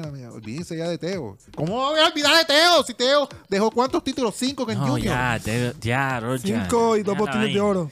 Rocha, cámbiate el... Mira, Rocha tiene... Tú sabes lo que Rocha tiene como el perfil en WhatsApp. Me da rabia cada vez que lo ve. El número El 29. 29. Ya, Rocha, supéralo. Pues pon, pon el uno, por lo menos pon el uno. Pero ¿por ¿Qué año se fue Teo? El, el 2019. Voy a, poner, voy, a, bote- voy a poner la foto que tengo de perfil con mi 2021. fuente No, sí. oficial de Junior. Uy, Ah, con tal ponla, ¿verdad? uy. Sí, sí, todo, eh, Ponlo, que ponlo. te pasé la otra vez. ya. Ponlo, ponlo, ponlo. Eh, La voy a compartir ahora. Con Dante. Eh, Freddy Noguera, saludos a ustedes desde Acarigua, Venezuela. Antonio Avendaño Jr., con mucho respeto, pasemos la página de Teo. Llevamos cuatro años con el mismo cuento. El Sí, comunicado ahí fue estoy- claro. ¡Ya no más, Teo! Sí. Mira, Oh, ahí la está. foto de perfil de Rocha. 2021. 2021 se fue Teo. Sí, a, fina- a mi- a mediados de año. Ok. Tres Pero- años tenemos ya con este tema. ya. Dante, los ojos azules. Hay que darle la oportunidad a, a los jugadores de crear también nuevas figuras ya. Fíjate. Eh, que O sea, imagínate. Oye, sin la despedida de. Mira, yo sé que Giovanni, yo critico la manera como el club manejó la situación con Giovanni Hernández, pero sin la, la ausencia de Giovanni Hernández, no surgen otras figuras. Entonces, a veces hay que darle, el- la, darle la oportunidad a estos jugadores que ellos sean los después- próximos. Después de Giovanni Hernández, ¿quién? Teófilo. Teófilo, eso es lo que estoy diciendo. El mismo O sea, Teo. Mismo Teo. El mismo Teo. Sí. él Claro, él ya estaba en el equipo cuando estaba Sí, Giovanni, pero- pero- él surgió gracias a la ausencia de Y Vaca también. Rocha, y Vaca también. Rocha cambia el, el tema de, de Teo con, con la noticia que usted dijo que no la sí, sí, ahora, ahora que me den chance en el libro de Rochete, no es que le van a dar el paso a Guti. Entonces, ajá, hay que respetar. Gracias, Rocha, por respetar los espacios. Ah, entonces sí tienes libro de Rochete. hoy. Sí, sí, pero como nos metimos con el tema de supercampeones, que también es un tema ta- bastante apasionante, mira que la gente también reaccionó. Mira, Se tanto que, acordó, se acordó. tanto que le gusta a Rocha Supercampeones que no tiró el libro de Rochete en la primera hora. imagínate. No, pero está bueno porque la Está gente bien. que nos, que nos sigue, los fieres, Que se quedaron. los fieres satelitistas, van a gozar Sí, de la porque, información privilegiada. Yo aquí voy a regañar esos oyentes que solo entran al programa cuando hay morbo. No joda, que falta de respeto. Y tengo exclusiva y eso no lo van a... Y que, y que ay, que formando yo nada de esa vaina. Y después que, es mentira, es mentira, es mentira. Y después, no, sí, sí, es verdad, es verdad. ¿Eso qué es, hombre? Grande Rocha. ¿Está hablando a los oyentes o colegios? No, sí, no. Saludos para Jesse Luis Anguro, eh, William Adap, Yo no creo que eso fue una puya. eh, Johnny de la. Saludos desde Bogotá. Eh, También a, a- a- Juan Lascarro, William Adá, Henry, David Torregrosa. Saludos muchachos. Cuenten conmigo y mi esposa para la comparsa Contado Me Han. Uy. Uy. Empezó, ya empezó. Sí, sí. Empezó. Oye, Yo, yo ahorita más... No, si es, eh, si es la voy a mandar comparsa una- pl- voy a mandar contado me una- dan, Rocha pone la plata. No, pero, ey, no, este, voy a mandar ahorita unos videos de, de- Sí. de, de la práctica. de- Del ensayo. Oh, ok. del ensayo, claro. Ese es el exclusivo que tiene. Las prácticas de Torpicana. Ah, no, pero ese ya aparte farandulero al final del programa. Para que, para que pillen cómo... eh, ¿Cómo baila Lucho Torres? Saludos para... Saludos, saludos a Lucho, que por cierto, lo- no sé si yo con- conté al aire que vi a Lucho Torres allá en el, ¿En dónde? El día, el día del el- evento. el evento de Junior. Allá para estaba. comenzar en la Ah, presentación sí, sí, del sí, equipo. sí, estaba, estaba. Sí, que- Medardo Ortiz, un saludo para él. Me dijo, joder Mateo, eres la que hiciste que Guti se pintara el pelo. Así O sea, o sea, que tú eres el culpable de que Guti sea tronco bollón ahora. Ay, creado- me siento como el sí, me siento como el doctor Frankenstein cuando ve el monstruo y se siente voy a- asombrado. Voy a decir Ha creado algo. un monstruo. Ser creado un yo, me monstruo. roba carne. ¡Verdad! Ey, yo no fui. Yo no fui. Está Ah, contestón, está contestón. Ah, Esa- pues. Esa es la soledeña que lo tiene con el ¿La ego qué? así. ¿La qué? La, La soledeña. que- que- Oye, saludos Sigue, para. Carlos Andrés Rodríguez, Wolverine, John Villalba, Luis Angulo, eh, Medardo Ortiz. Eh, toda la gente. Eric de la Rosa eh, dice que sabían que la serie de supercampeones fueron en base o inspiración de Kempes, De Kempes, sí. Sí. el claro. argentino. No, yo no sabía, no tenía ni idea. Hay- es más, hay jugadores que son. Incluso el look, el look de, de. Oliver es de Sí, Kempes. Por ejemplo, Ah, así para recordar. Snyder es Jurgen Klinsmann. Eh, Ribau, Rivaldo. Santana, Ronaldinho. Sí. El, el Maradona, el- no sé si se acuerdan, el, de- el argentino, Maradona. Así que sí, después fueron usando jugadores ya que existieron. Por ejemplo, si tú ves a Oliver Atom es también como homenaje a al ¿qué se llama este el, el El, que- el que está al lado de Oliver es Falcao, ¿no? Es que no, no, No, ese es- Falcao, no, no, no, ese no. es Tom, ese es Andy. Andy, ese es Andy Andy Johnson. Andy Johnson. Eh, Andy hay- hay- así que podemos aquí está Borgini. Eh, Ah, no está Borgini. Richard Dester. Teste. Richard Dester, el de. el de Ahí está Arman. Arman, está ¿Cuál- cuál Bruce. es? Arman, ¿cuál es? Arman, No, de los hermanos Corioto. eh, no, no, Bruce. no es, el de no es la de la F. Sí, Ah, no, el que está acá al lado de, la F. Oye, tenemos eh, noticia de última hora sobre los Panamericanos, por cierto. De acuerdo al tiempo, es oficial. El sueño de los Panamericanos en Barranquilla se acabó. ¿Hace cuándo salió este Mateo? Como 20, mi- como 20 30 minutos. Pero lo que pasa es que. Tengo información también de que tuvieron Ya, que... aquí, aquí, aquí tengo exactamente. Sí. Gracias. eh, estamos en lutos aquí. No, no. Dice: El tiempo se acaba, el sueño de Colombia. Panam Sports confirma candidatas. Barranquilla perdió la sede por incumplimientos en los pagos. Hermanos. Pero desmontaron la noticia. Tuvieron en el que portal. desmontar la No, En noticia. el portal de pero, Panam. de Panamá pero fíjate, tie- Panam lo desmontó. Sí, desmontó. Se porque- desmontó. Porque el, el tuit del tiempo todavía está ahí. No, sí, pero es que Panam lo desmontó. Bueno, por eso digo, es noticia en desarrollo. esta Vamos a ver mañana, lo que pasa. esta mañana Panam montó los dos. Eh, Asunción de Paraguay y Lima de Pero Perú. tuvieron que bajarla. Hmm, interesante Cuando se baja alguna noticia es porque algo puede pasar. Ah, tú sabes. ah, Como es Rocha. Eh, no va a ser allá, va a ser aquí. Lo dice, Aquí vamos a responder. Barranquilla. Ocho- los 8 millones están. lo dice Germán Gutiérrez. Germán Gutiérrez. Jermaine Gutiérrez. Eh, saludos para Ernesto Pinilla, Hugo Carlos Ollora, sintonizado Jorge Enrique Pérez, Jorge Enríquez, Huele a Guacherna, sí señor, Maeri Charris, tomate y cebolla, sancocho de ramen, uy, zona, Johnny de la Osta. Sancocho de ramen. No sé, no sé qué es eso. Está buena la vaina. está Yair Le una Avendaño. ese sancocho. hermano. Yair Avendaño desde Kendan, saludos. Franklin Alisa Hernández, saludos desde Santa Marta. Rocha, la verdad que realmente tiene Caicedo. ¿Cómo así? No entendí. Bueno, eh, Tiene en realidad Caicedo la Ah, que pregunta. tiene en realidad, que no tiene nada, él va a jugar de titular, pues sale de titular. Bueno, ahorita nos tiras la, la alineación. Eh, Jorge Álvarez de Pipijay. Y saludos para RBC. Rocha. Fórmula 1 X. Juegos Panamericanos X. Arena del Río X. Eh, Tren de Buenaventura Barranquilla X. Canal del Deque X. Serie Internacional del Béisbol X. Teo para Junior X. O sea, Eso, eso estuvo bravo. Pero no. eh, Estamos, estamos recibiendo muchos golpes como ciudad. Pero les voy a decir una cosa. No nos pueden quitar lo que nosotros, la alegría de quien dijo eso. El Papa. No.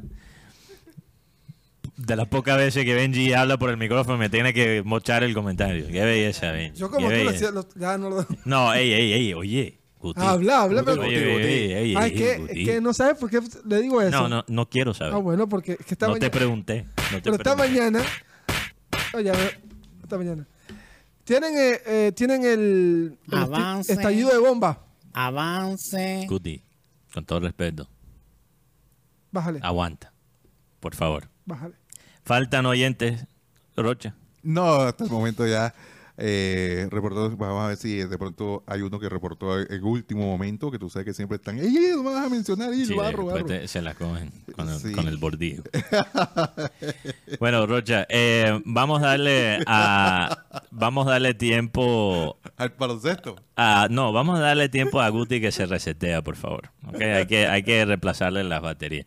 Eh, Rocha, por favor, cuéntanos cuál es la alineación del Junior Vamos con el libro de Rochete. y el libro de Rochete, por favor. Vamos con esas dos cosas. Producción, libro de Rochete. A partir de este momento comienza el libro de Rochete. Un saludo, Juan Cruz. Por ahí lo, lo- lo he visto. El doctor Barreto. ¿Era loco qué? Juan Cruz Real con el doctor Barreto. Sí, lo vi ayer, ayer, ayer, ayer. Lo veo mal de compañía. Ey, ey, ey, ey. Respeten al doctor Barreto que... Si no te gusta, te puedes ir para otro lado. Igual ahí, por otro lado. Dale, loco, dale, dale, dale. No joda, yo vi, yo vi a Win Sports, perdón que, que me desvíe aquí, Rocha, vi a Win Sports dedicarle creo que un video de nueve minutos a Juan Cruz Real. En serio. La carrera de Juan Cruz Real. ¿Cómo se nota que está promocionándose para llegar a un club colombiano? No, ¿Cómo, como- se como nota? se nota que tiene buenas, buenas llaves. Exacto.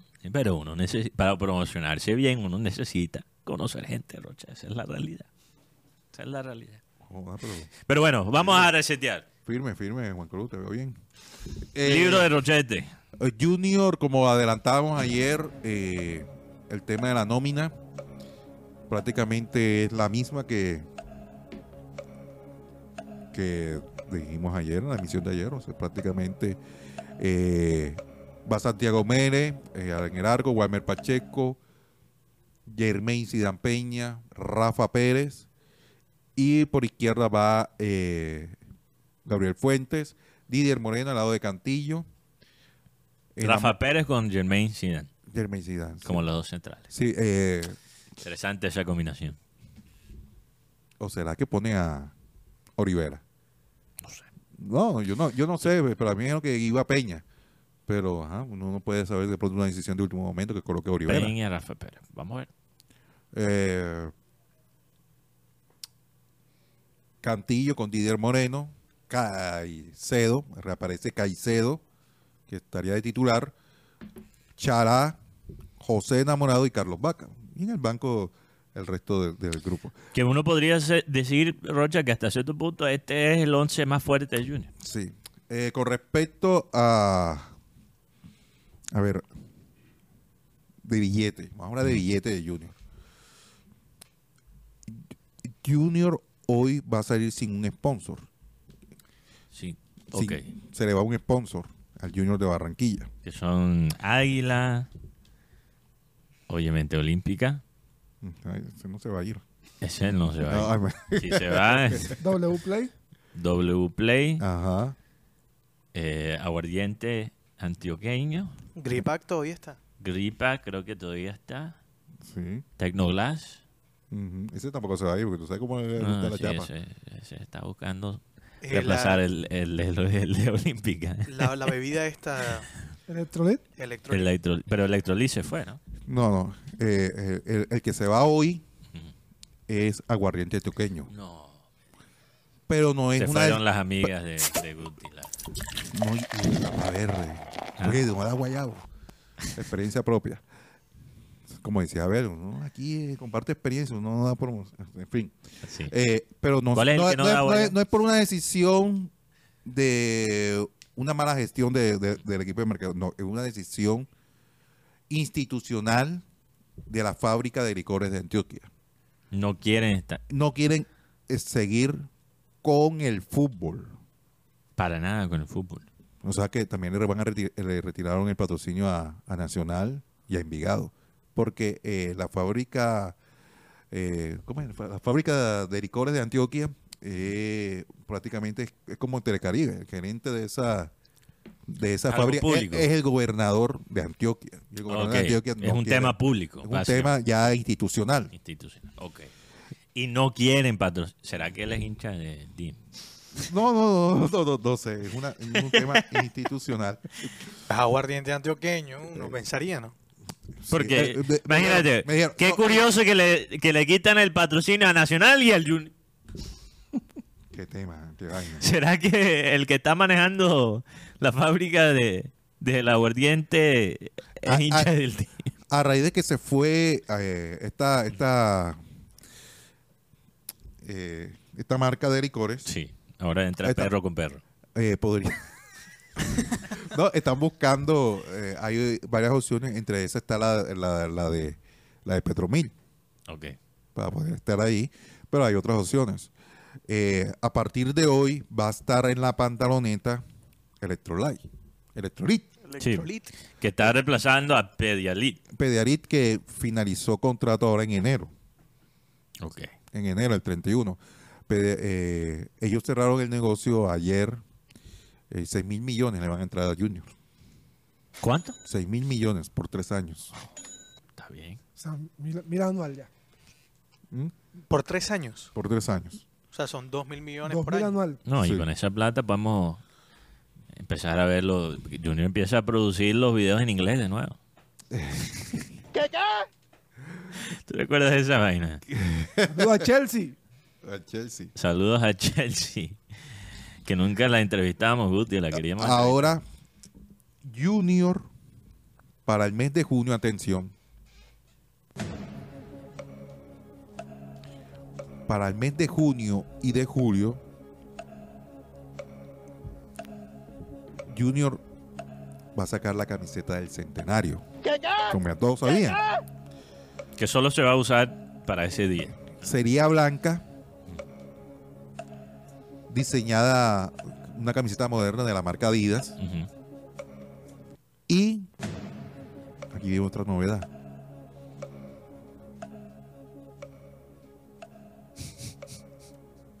El escudo va a ser retro. La J. Va a ser el escudo retro y va a tener en, eh, en la parte de atrás tendrá un mensaje conmemorativo al centenario. Escudo retro, no sé si va a ser de los 70 y los 80 porque este, este escudo ha, ha evolucionado, no sé si de pronto lo han colocado en, en pantalla. Eh, el escudo del Junior de Barranquilla. Eh, Va a ser la J, ¿no? No sé si va a ser la J. Pero va a ser algo, un escudo antiguo. un escudo antiguo del Junior de Barranquilla, la camiseta blanca para el centenario. Pero y- si es la camiseta blanca, tengo que pensar que es la, la, la del 24. di- la del- que tenía la J, la original, ¿no? no sé, no sé, pero me dijeron, va a tener un escudo retro. Ya no te puedo adelantar más nada. eh, va a tener una, una leyenda atrás eh, eh, con motivo al, al centenario. Y además, en julio, Junior va a lanzar la camiseta de visitante. Oye, sí, se han demorado con eso. Lo que pasa es que se salió eh, en junio. en- El año pasado también fue a igual. mitad de año. Ahora, a, a mitad de año se cumple el otro año. Cumple Pero ahora, año. o sea, ¿qué van a hacer con los partidos de, de amistosos? Van a usar el mismo del año pasado. Ahora sí, claro. Ok. Entonces, la blanca, y ya. La van, a, blanca. van a seguir Entonces, con eso. Entonces, a partir de... de Que bueno, hasta cierto punto es una camiseta que va a quedar en el recuerdo de, de los junioristas porque se ganó el título con esa camiseta. Sí. Ese es, la, ese es el uniforme de- del título que se ganó allá en Medellín. Perdón, Rocha. No, ya. Eso es todo. Eso es todo. Fin del libro de, de Rochete. Oye, ¿quieres más? Sí, claro, siempre quiero, siempre quiero más, Rocha, siempre quiero más. No, solo hoy, siempre. y eso no lo vas a encontrar en ningún lado. ni- ni Ok. en los- Adelantado, Ay, adelantado. Sí, porque ¿Cómo va a ser la camiseta? Después, ay, después Bueno, que... pss, No, no, pero es que por algo te ganaste el apodo eh, de parte de Abel González, eh, que te llamaba Rocha el hombre de la piel, ¿no? No te decía así. El hombre de la piel, porque Rocha siempre es el que tiene el dato de los La piel uniformes. del Junior. La piel del Junior. Aunque el hombre del- de la piel suena como el apodo de un asesino en serie. Tú sabes, como Hannibal, que se... Ustedes vieron esa, esa, esa película, El silencio del, De los inocentes. de los inocentes, que Sí, se pone, la de- para escaparse, se pone la piel de, de alguien. Sí, sí, sí, yo, yo lo vi, yo lo vi. Bueno, también le queda a Roger el desgarrador de la información. El desgarrador, Sí, oye, aquí eh, acosador de perros. Johnny de la Hoz, sí, yo iba a dar esta noticia, Johnny, eh, acaban de confirmar que Lewis Hamilton va para la Ferrari en 2025. Oye, oye, Hubiese sido bueno ver- Lewis Hamilton Ah, va a cambiar de Mercedes a Ferrari. ¿Eso es bueno o es malo? Para, te lo voy a poner en estos términos futbolísticos, Roger, para que la gente que no sigue Fórmula 1 lo entienda. Eso sería como si Messi fuera del Barça al Real Madrid. Sí, Sí, sí. literalmente. Uy.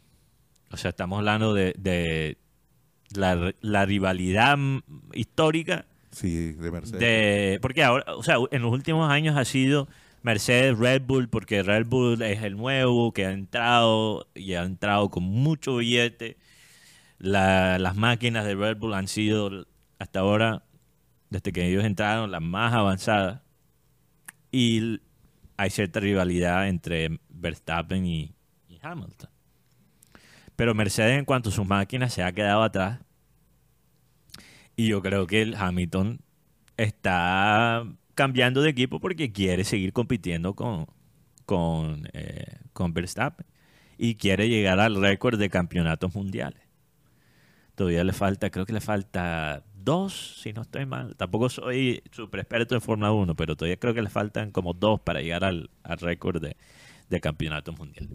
Entonces la mejor oportunidad que él tiene es irse a Ferrari porque Ferrari si no si no le ha hecho competencia a Ferrari a, a Red Bull no es por la máquina de ellos, es por incompetencia, por estrategias malas, por embarradas del equipo Ferrari. Entonces, bueno, Lewis Hamilton llega y, y la expectativa crece. Entonces vamos a ver lo que va a pasar. Eso es muy Por, lo, interesante. por lo menos no es un cambio como el de Piqué. Co- ¿Cómo, ¿Cómo así? así? Ah, que De, pasó de- de, de Twingo a... No, de... de un. Mercedes a un De un Mercedes a un Twingo. No, pasar de Mercedes a Ferrari es mucho mejor que pasar de Ferrari a un Twingo. Bueno, Guti, vamos a hablar de la novela del básquet. Guti respira profundo porque parece que es un tema complicado. Explícame, yo realmente estoy un poco perdido. Sé que el técnico de la selección renunció, Sí. el caleño Rumier, ¿verdad? Así se llama. Sí. Rumier. Moreno, Moreno, eh, eh, no es Gustavo Moreno.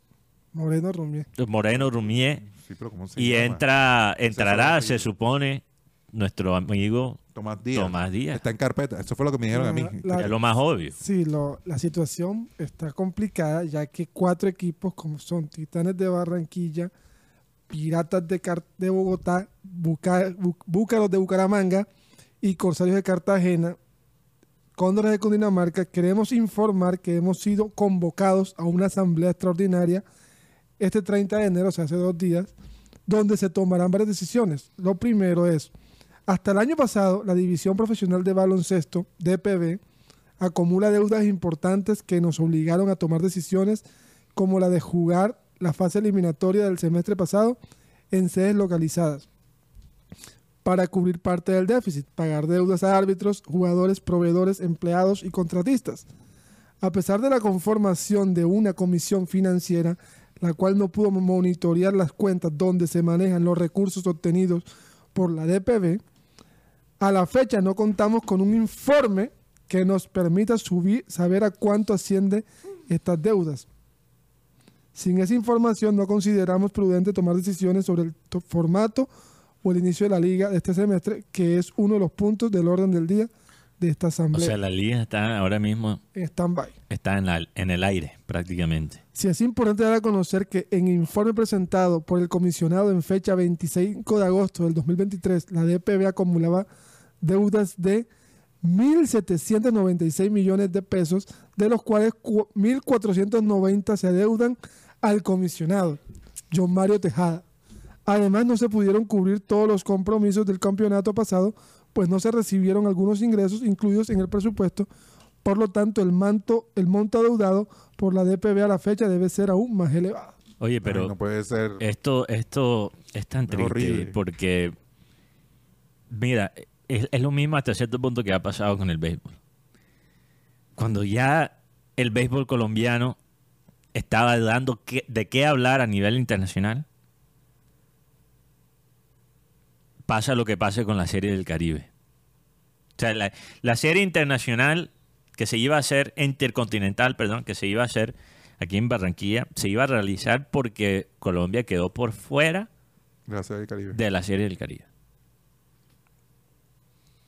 Y yo entiendo por qué, por qué muchos en la comunidad del béisbol se sienten, eh, ¿cómo se podría? O sea, rechazados, tumbados por, por la organización que maneja la Serie del Caribe. Pero les puedo decir de primera mano que el béisbol en Colombia es un- o sea, no está organizado. No, no- hay, un, hay una desalineación completamente entre las varias figuras que manejan ese deporte.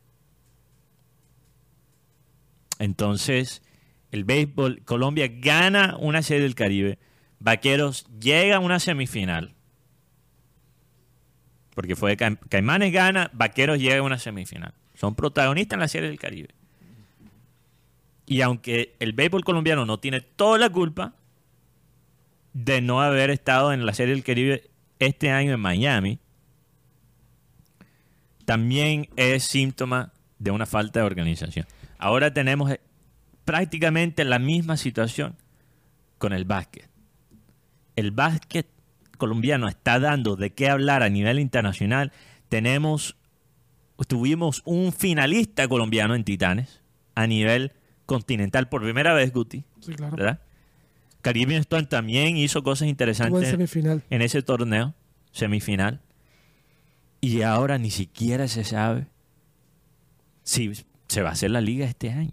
Sí, es más, hablando O con, sea, eso es- hablando con Tomás Díaz, le preguntaba sobre el tema de Titanes, me decía, no, todo está muy lento, están muy lentas, así que esperamos a ver qué información manda el restante de, de equipos y si se, qué se decide, porque la idea era tener por lo menos 12, 14 equipos y que la Liga Colombiana de, de Básquetbol tuviera mucho más tiempo de realización. y el básquet, y te voy a decir, la liga de básquet tiene menos excusa que, que el béisbol.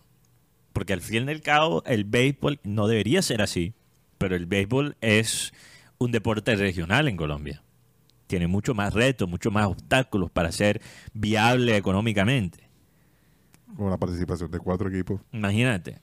Y, y- y tres de los cuatro jugaron en Barranquilla este año. Imagínate. Mientras que el básquet es todo el país. Sí. Y, y Guti, le preguntaste a Tomás por el tema de la selección Colombia. No contestó eso. No me contestó eso. Te evadió la, la pregunta. Él no, no me contestó, pero yo le pregunté, profe, ¿qué? Estoy pendiente de Titanes nada más ahora mismo. Pero lo que sí te digo, Rocha, es que triste. tiene que haber noticias pronto porque recordemos que se viene un como un preolímpico también de, De la selección. de básquetbol. De la selección Colombia. Claro. Hablando de Que va a ser selección. en Medellín. No, pero es que imagínate esto, si, si no hay liga este año. Se, no se echa un paso hacia atrás, Rocha. Se, echa obvio. como di- se echan como 10 pasos hacia atrás. desde porque, el principio. porque después, ¿qué pasa con todos esos jugadores? ¿Cuántos equipos son, Guti? Hasta ahora son 10. 10 equipos. Todo el- 10 equipos y todas esas plantillas que quedan en, en el aire. ¿Pero por qué? Y muchos jugadores de los que, por ejemplo, Soren de Luque se fue, jugadores que fueron para México, porque además de que es una liga agradable, también es una liga exportadora. Y no solo expo- exportadora, Cuti. Titanes, mira lo que está haciendo en la comunidad. Claro. Tiene una academia de básquet. Y para que la academia de básquet funcione, se necesita un equipo que esté en la liga. No, y además está creando afición. Por ejemplo, Y la gente aquí en Barranquilla ama. de los jugadores que Titanes. están afuera de Colombia, que no han pasado por Titanes o por alguna liga, Brian Angola, que está en Israel, este muchacho Ochenique, que estuvo a punto de jugar en Titanes, pero no se dio, está Hansel, que estuvo en Titanes, está Álvaro Peña, que estuvo en Titanes, está um, Michael Jackson, que ha estado en, en Caribbean. Está Andrés Ibargüen, que está, estuvo en Titanes, en Caribbean Store, en Cafeteros, así que también la oportunidad a Andrés Carmona, que hace parte de, de Titanes. Yo creo que hay que dejar de pensar, en- pensar en el bolsillo y pensar en, en grande, en proyectos. Eh, hablando de selecciones Colombia, No, terrible. ayer Pero, Rocha, una cosa más, solo, rápidamente. Los jugadores protagonistas de la liga de básquet van a estar bien, van a encontrar otro equipo. Pero el jugador joven de básquet aquí, el jugador promedio, ¿qué pase con ellos? O sea, eh, ojalá que esto se solucione. Perdón, Rocha, ¿qué ibas a decir? No, iba a decir que hablando de selección Colombia, Mm. eh, lo de Top Cárdenas eh, tiene muy molesto no solamente a toda la gente, sino también a la, al- a la dirigencia colombiana. Yesulum. Álvaro. González, Ajá. Álvaro González de, de, de Difútbol. Y lo que le hizo a, en su momento al muchacho Cristian Santander, que es el arquero de Barranquilla, Putu- es de Putumayo. ¿Cómo le dicen lo de Putumayo? Putumayense, ¿cómo es? Putumayense. Bueno, a, a Santander porque Putumayense. putumayense eh, quedó puto porque eh, porque el hombre no lo convocaron Eh, fue un trauma por, hizo todo el proceso de selecciones Colombia eh, de juvenil prejuvenil y siempre Cárdenas lo tuvo contando con él todo para llevar a ese mundial sub 20 que clasificó Colombia que, que se realizó aquí en, en, en Bogotá al hijo del preparador de arquero Al sobrino, a Castillo. Castillo es sobrino Es sobrino. ah bueno No, el hijo no es sobrino. bueno, el sobrino De todas maneras, es, es conflicto de intereses. Pero Mira, mira, conflicto de intereses, ¿cómo se puede resumir el sistema juvenil de la selección exacto. Colombia? Es, es, es una, es un mar de conflicto de intereses. y contado me han, se me olvidó decir esta parte, Amaranto Perea iba a ser el técnico de la selección esta sub-23. Parece excelente. Pero Amaranto, al darse cuenta que no le iban a prestar a los jugadores como ya se las Prilla, como Durán, él decidió, no, no, no hago eh, eh, la selección porque yo necesito estos jugadores con lo que yo intento, lo que yo pienso hacer con en, ese preolímpico. La excusa que, que ha dado el señor Cárdenas es que no, no conté con los jugadores, me prestaron pero los que saben del fútbol juvenil, o más bien de, de esa categoría, dice que no supo escoger bien a los jugadores. ¿Quiénes son los jugadores? Y quiero saber, no, no, no, No quiero saber los jugadores que, que no pudieron estar. Quiero saber quiénes son los jugadores que quedaron por fuera. John Vélez, uno. John Vélez quedó por Fabián Ángel, dos. Ok, pero Fabián Ángel lo puedo entender. Sí, porque perdón, Pero, no, pero sí hizo parte ritmo. del proceso.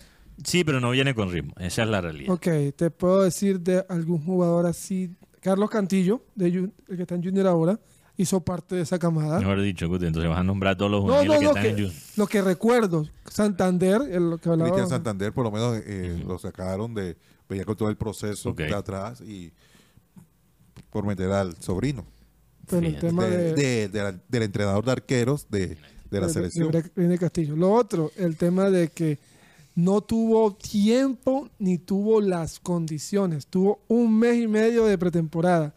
¿Y qué hizo? Buscó rivales para engordar el récord, que fue República Dominicana. Lo 5 a 0. Lo cierto es que queda un partido frente a Bolivia, ¿Es hoy? es hoy, Sí, claro. miércoles. Eh, Hoy de hoy es jueves. eh, eh, el tema es que Yo creo que va a ser la peor campaña de Colombia en un. No, es que ya es la Ya peor. es la peor. Ya es la No, peor. si, si no gana hoy. No es que no ha hecho ni un gol, Rocha, no ha hecho ni un solo gol. No, eso. Ojalá devuelvan rápido a Ceballos, hombre. Es vergonzoso ese, ese tema. Lo No, que- y, y lo que me da rabia es que Colombia sigue teniendo talento joven muy bueno. Sí. Y, y lo que pasa es que yo entiendo hasta cierto punto lo de Amaranto Perea. ¿ok? Lo entiendo desde su.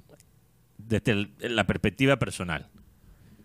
Yo, ¿por qué voy a poner en peligro mi reputación como técnico? Cuando no me van a dar las mejores herramientas.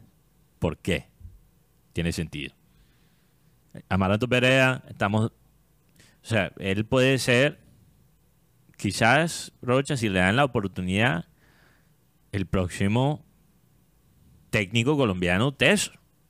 Eh, por, Eh, por- no, por no el- la trayectoria que el- la No trayectoria, el trayecto que él- Puede dirigir de La pronto selección. la selección Colombia. después de. Lorenzo, después de Lorenzo, Claro, él, él sabe cómo se está posicionando. Claro. yo también- Porque él, él- yo creo que después de su experiencia en Junior dijo, ¿por qué voy a perder tiempo aquí en, con los clubes grandes cuando realmente no me dejan trabajar? No me dejan trabajar. Cuando puedo ser el asistente de Lorenzo y a lo mejor reemplazar a Lorenzo en algún momento, porque todavía es joven. Es más, Amaranto tiene, como dicen ustedes, tiene, tiene ese, ese perfil de ser el próximo técnico.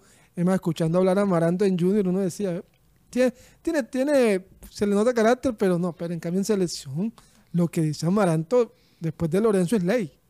Entonces, ¿qué pasa? Rocha, también lo entiendo desde el punto de vista institucional.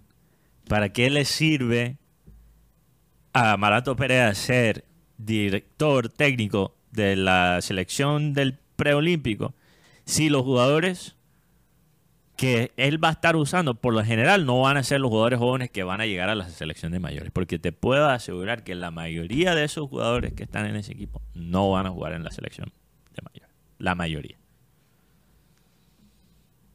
Entonces, si él no puede tener a John Durán, si él no puede tener a Yasser Espría, que ya están en esa órbita, que ya están siendo teniendo en cuenta, tenido en cuenta, ya son tenidos en cuenta, ¿para qué, para qué él, o sea, qué sirve él bajar de su puesto de asistente técnico y dirigir a esa sección? No Mira que un técnico de aquí de Colombia, que era el técnico de las mayores, se bajó a la do- sub-23 y se comió nueve. El señor Javier, Javier Álvarez. Lo que pasa es que nosotros, por el hambre, muchas veces canibalizamos el talento juvenil aquí en, en Colombia. Eh, eh, Es un, es un sistema caníbal. Por- y ton- con todo y eso, Colombia exporta mucho talento. Sí. Pero las cosas se hacen completamente al revés. Mira, una de las, para mí me parece esto una gran filosofía para el desarrollo de talento. Tú sabes, el, el jugador obviamente Trent Alexander-Arnold en el Liverpool, que es de la cantera. La cantera de Liverpool se está convirtiendo en de las mejores canteras de Europa. Porque ni siquiera le han tocado. Ya Liverpool ni siquiera tiene que comprar el reemplazo de sus jugadores porque ahora lo estás produciendo en la misma cantera, que es algo increíble. ¿Y cómo lo hacen? ¿Cuál es la filosofía detrás de eso? No. Trent Alexander Arnold juega, obviamente, ha jugado toda su carrera profesional de lateral. Pero en su carrera juvenil jugaba de mediocampo. Entonces, ¿por qué cambió de lateral? Porque era el jugador más talentoso en la cantera y los que lo estaban desarrollando le dijeron, si tú quieres jugar en el primer equipo, tienes que entrar como lateral derecho porque es la necesidad del primer equipo. O sea, lo importante no era qué posición vas a jugar. Lo importante era entrar como fuera.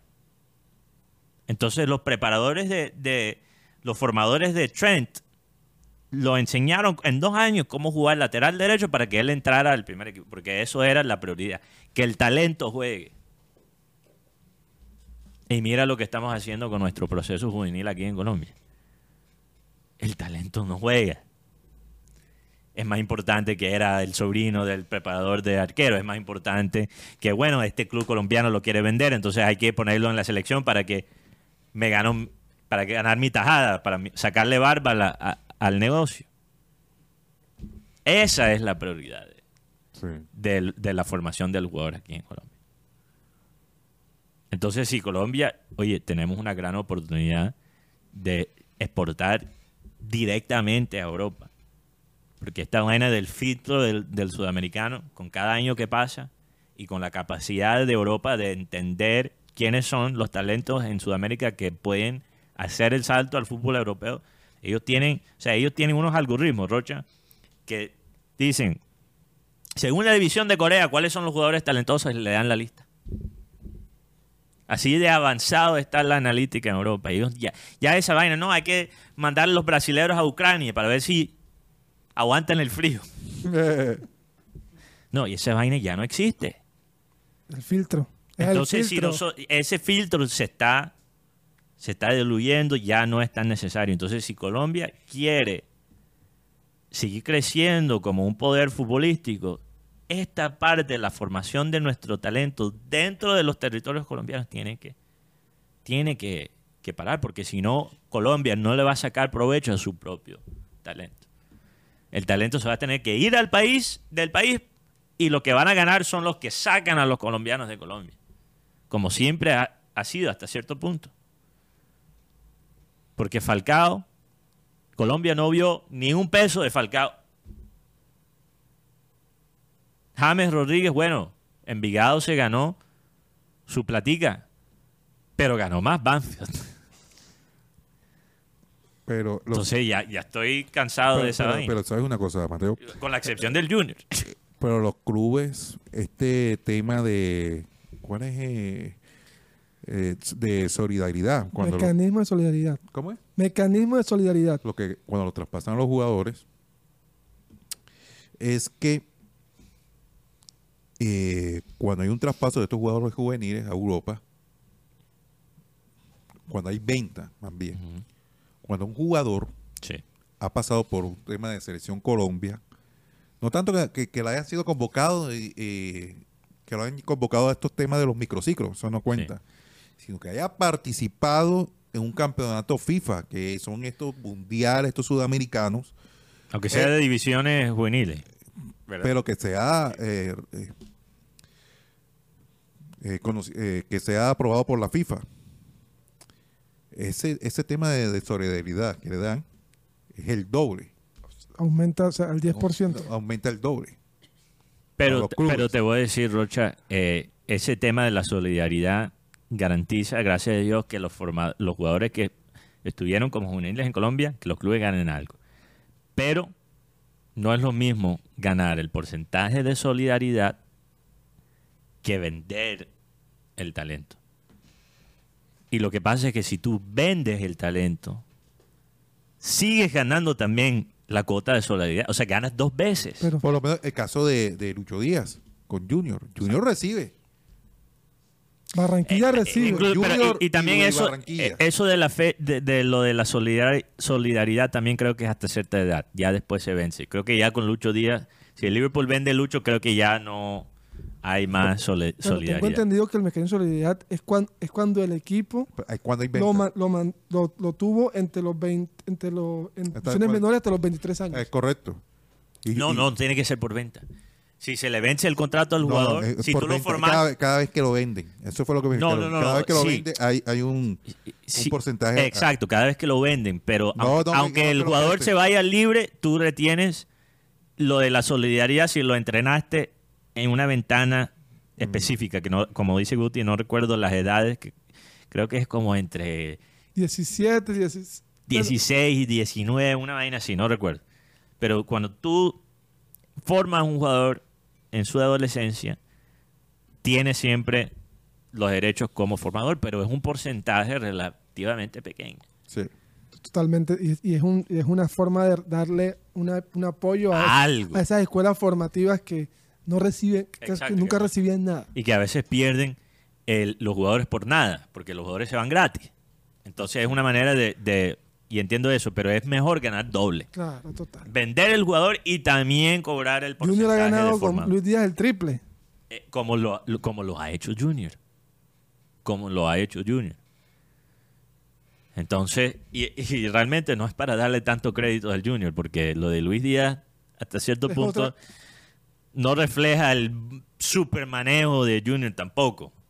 O sea, es un caso. Lo, lo bueno de lo bueno de Junior fue no venderlo a, a River. Arriba. Eso fue lo mejor de Ellos, Junior. ellos todavía le, le tienen la mala, bueno, la mala no, le tienen como cierto fastidio al tema con, con Donofrio. Le dicen, por 500 mil dólares no tuvimos aquí al mejor No, jugador colombiano del mundo. Los de River están todavía Sí, molestos por eso. Escuchan eso, sí. Sí, yo vi un, un, un hincha de River tuitear ayer, después del partido de. Pero, o sea, no hablamos de Liverpool-Chelsea, 4-1.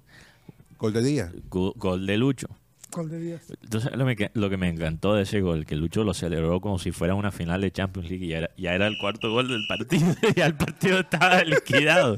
Pero a mí me encanta esa vaina, me encanta. Yo creo que demuestra las ganas que tiene este equipo de, que, de destrozar a, a todos los equipos, especialmente después de la noticia. claro. Ha sido un año, bueno, para Lucho Díaz empezar, ya marcó en la FA y marcó en Liga.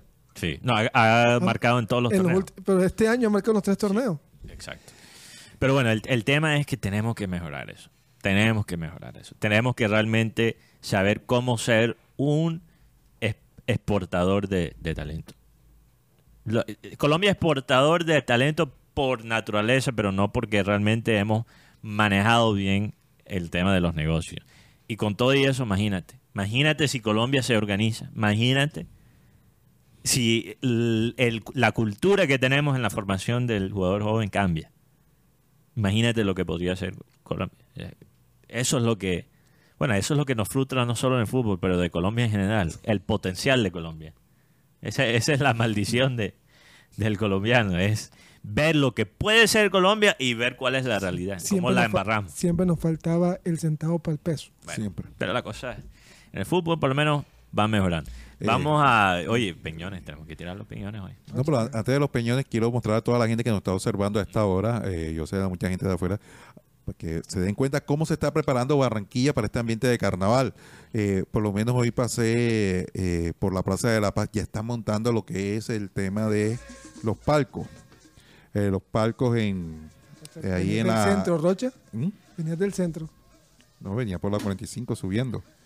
Ahí ya están colocando los palcos, eh, ya hay ambiente de guacheta. Hoy, hoy estuvo el día gris. Sí, sí, Eh, sí. con brisa fría. eh, uy, uy, qué sensación tan rara. Pero Pero no- ahí hay amenaza de lluvia. Que eh, hubo no sé, personas que- que comentaron, mierda, ¿será que va a llover la otra semana en plena batalla de flores? Yo no recuerdo una guachena que, ha- que haya sido en Bajo la lluvia. bajo lluvia. Ey, yo, por favor, yo pido que no llueva porque ah, eh, yo voy a salir mañana en la guachana. He estado practicando. Oye, oye, oye, tenemos los videos de Rocha. Bueno, no, ¿sabe sé, qué? No, no sé si Rocha, pero- No sé si producción lo tiene. Rocha, pero tú eres una celebridad y, hey, si me encuentran por ahí. Mira, eh, ahí, la, mira, mira, ahí está. la gota gorda ahí. ¡Ay, a Rocha! ¡Grande Rocha! Parece, tú, tú sabes, eh, si uno analiza las porristas del Junior, Ajá. tú sabes que siempre hay como dos porristas que están como desubicadas, que se nota que no fueron a la práctica, que están tratando de No, copiarla. pero ese fue el primer día, pero tú sabes que ay, Rocha nada más miraba. Mierda, mierda, mierda. Rocha, ¿qué- qué Que swing, Rocha, que swing. ¿Ese cuál es? Eh, Ese es el. Allí estamos ahí en el salón. Allí esto fue. eh, ¿Cuál es el baile? Eh, Arrebatado. Arrebatado, arrebatado. Arrebatado. Champeta. Pepo. Eh, este es el, el arrebatado. Y la guacherna. Y, y una, y un merengue. Oye, pero bueno, les cuento antes de los peñones una historia que tengo con... O sea, mañana, mañana, los espero en la guacherna ahí. Voy a estar con la- con foto con la- contigo. Espero que me salude, espero que, Que me salude. Ahí con el tema. Yo voy a gritar, ¡Rocha! ¡Grande Rocha!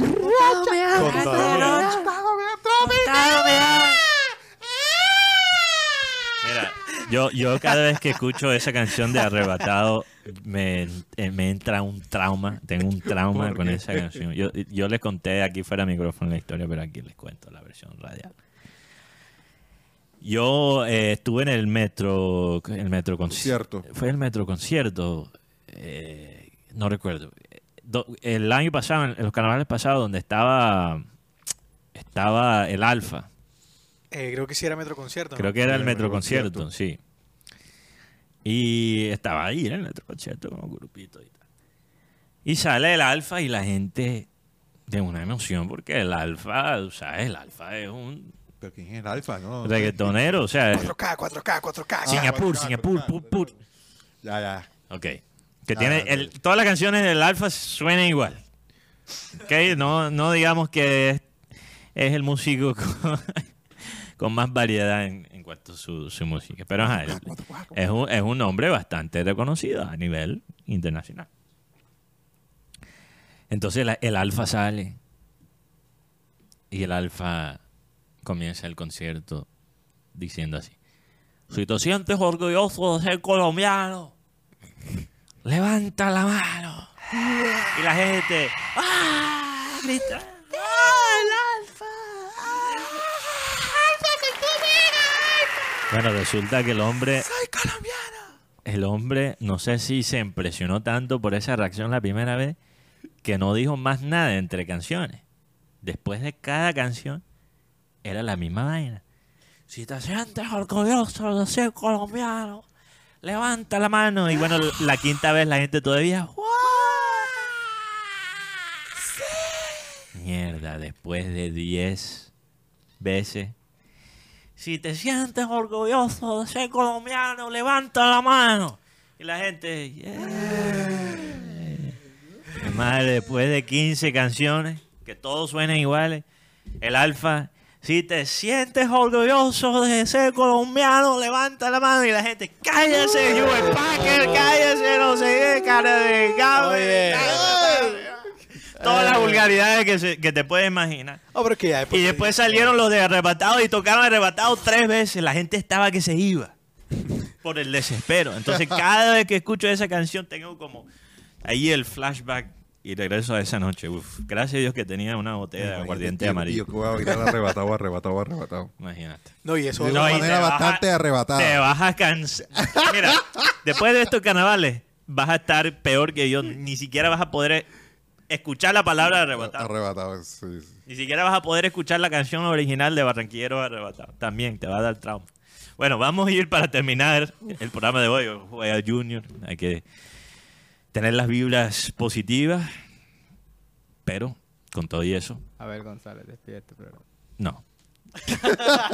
vamos a escuchar los peñones. Los peñones, ¿no? De- No me sabotean los peñones. Paren producción. todo. Oye, Paren día todo. Increíble. ¿Qué? Peñones y libro de Rochete el mismo día. Wow. No, pero eh, eso ha pasado. Wow. Tampoco, tampoco. ¿Qué pasa, Raymond? Bueno, bueno, Guti. Tira tu peñón. Producción, por favor. Cortina de peñones. ¡Paren todo! en todo, porque hoy es el día. En estos momentos, en programa satélite, inicia la peñonera de Multipepe.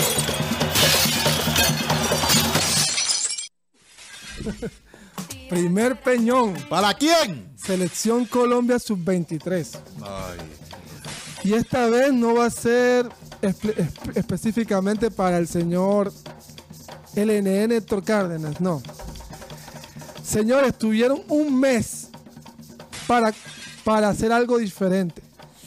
El peor preolímpico que hemos realizado. No, que con Ecuador nos expulsaron un jugador, te comiste tres. No, que con Brasil jugaste bien, te comiste dos. Y con Venezuela pierdes 1 a 0. O sea, tienes tres partidos jugados y no has marcado un gol y tienes seis en contra. No, que no nos perdieron los jugadores. Contado me han que no hubo gestión para hacer eso. Luis Quintero, jugador del Deportivo La Coruña, estaba listo y no lo quisieron traer. Cristian Mosquera, jugador del Valencia, que no le creyó a las carretas del señor Héctor Cárdenas, que estaba más pendiente de la Sarmiento Lora de Boca Juniors de Cali que de los jugadores que están por fuera de Colombia.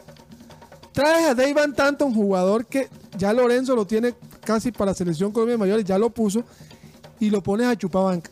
¡Hombre! Señor Cárdenas, señores empresarios que tienen la selección Colombia permeada y vuelta a nada. Secuestrada la tiene.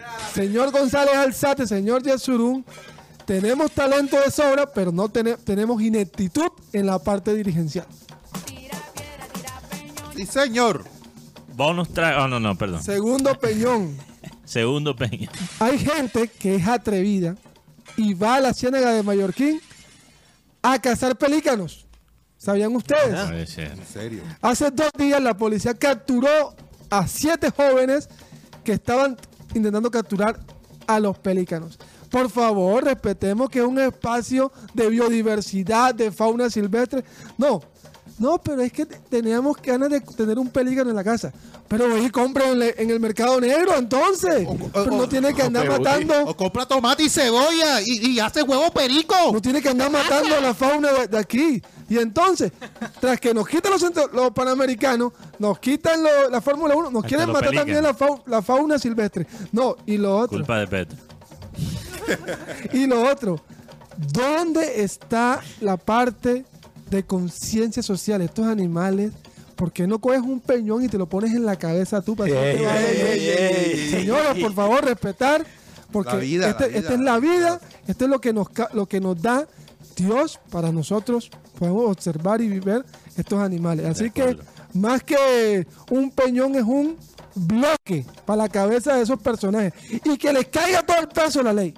Oye, Guti, eh, tú sabes lo que hacen en África con estos cazadores ilegales que, por ejemplo, venden las los cuernos de de, De elefante. de elefante. De El marfil, el marfil. Sí, El marfil. hay, hay- allá en África hay cazadores de cazadores. Ok. Los que cazan a los cazadores para defender los animales. Yo me imagino a Gutipedio en, la ciénaga de Mallorquín con un machete levantando esos pelados coletos que quieren matarlos. A planazo. Planazo. Tengo un bonus track. ¿Quién es bonus track? Bueno, vamos con el bonus Un track. bonus track.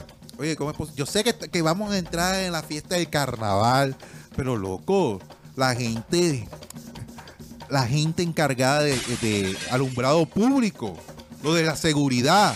En la vía 40 están instalando en estos momentos la- los palcos, pero no se ve, no se ve, mira, falta la luz, falta iluminación y no hay eh, aviso, porque uno cualquiera ahí se puede estrellar. No, y con Iba despacito, ahí por toda la vía 40 en la noche.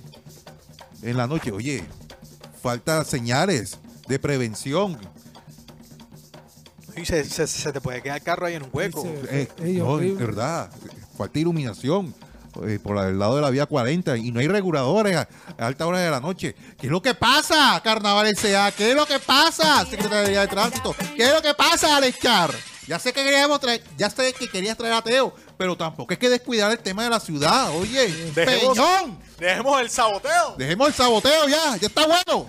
Saboteo es lo que está pasando en Arabia en estos momentos, muchachos. Goleada del Inter Miami. 6 a 0 va perdiendo el Inter Miami. No está jugando Cristiano Ronaldo. Ni Messi de titular. Oye, Qué pero ven belleza. acá, este, también hay que cuidar el bolsillo y el medio ambiente. ¿El qué? El bolsillo. El Yo escuché morcillo. El Yo, el bor- yo escuché el bolsillo. El bordillo. Oye, deja de decirle a la gente que cuide el morcillo, Remo. Deja de decir cosas raras. Viste, viste, oye, el saboteo. Bueno, no, no. eh, resulta y pasa que la factura de agua podría tener, todavía no es Mm. confirmado, pero podría tener incrementos. Se aumenta el consumo promedio. Gutipedio, fuera de micrófono, nos dijo que este sería la ley antipeludos. ¿Cómo es que es? No, no, no. Yo, eso lo dijo Guti, pero este, este es el lo que, lo que le pusimos. El impuesto a los peludos. Impuesto a los peludos. Bueno, resulta y La pasa. impuesta peluda. Resulta y con la mano pasa. Porque lo, lo que, lo que van a sufrir son los peludos. Los que se toman un ratico más. Sí, porque bueno, Rocha, tú más o menos en promedio, ¿cuánto te demoras bañándote así, o sea, bajo el agua? Dependi- ah, dependiendo. Esta es una pregunta íntima. Es que es verdad, depende del contexto. Si tengo el tiempo, 15 El tiempo- minutos. El tiempo es una hora. Si no tengo el tiempo, media No hora. te Joda, lo Rocha. Bueno, Rocha, por personas como tú, es que la Comisión de Regulación de Agua Potable aseguró que esta medida se extenderá hasta que finalice el fenómeno del niño. O sea, va a haber un impuesto ante esto. O sea, la CRA es la reso- resolución 39 de 2024. Ah, si se sí. excede el consumo promedio estipulado por esta, sí, por esta comisión de regulación, se puede incrementar el valor del servicio público eh, de agua. Oye, Rocha, En No, no, no, pero entonces tiene que ponerse la triple A porque hay muchas. Oye, no está lloviendo, estamos con el fenó- fenómeno del niño y hay muchas calles en Barranquilla que están mojadas. ¿Y dónde sale esa agua? De la fuga ¿Cuál que no repara la triple A. Imagínate. O es mentira. Tras que, la o es luz, mentira. tras que la luz es mala, el agua es mala, ¿qué más, Ah, qué pues, más que y la más- calle de Barranquilla mojadilla. ¿Qué, la calle aquí qué? ¿Llovió o qué? Bajo que hay una fuga que no la, no la repara la AAA. Eso es lo que tiene que hacer la CRA. Son dueños bien- del agua. Más bien, vean dónde están los daños. ¿Por qué la calle está mojada? Dejen de To- fregar, justifiquen. Bueno, Roger, pero salva un poquito el medio ambiente y tu bolsillo y bañito de policía. yo ba- por, e- yo por bañito eso me baño en el Hawái. Por ese copete así. Puro bañito de motel, como dicen por ahí. Cinco minutos. Bo- eh, baño de policía, baño de policía. Nada más la colita y lo adelante. Listo, ya. Vamos. Sale pa' pintura. Marcado. Sí, ya saben. Bueno, Vamos a pedir. eh, vamos a pedirle. Ponme producción para ir en otra tónica. Ponme la canción allí de, de Charlie sobre el Junior. No, no, no, no. De de acá, Charlie, no, la de Charlie, Charlie, Charlie, porque Charlie hoy juega Junior. Hoy juega entonces Junior. Vamos a ir por lo alto con vibras positivas, por favor.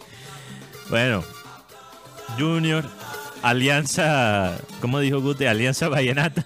Lo- o Junior. No Ah, el team. Oye, Se repite la final.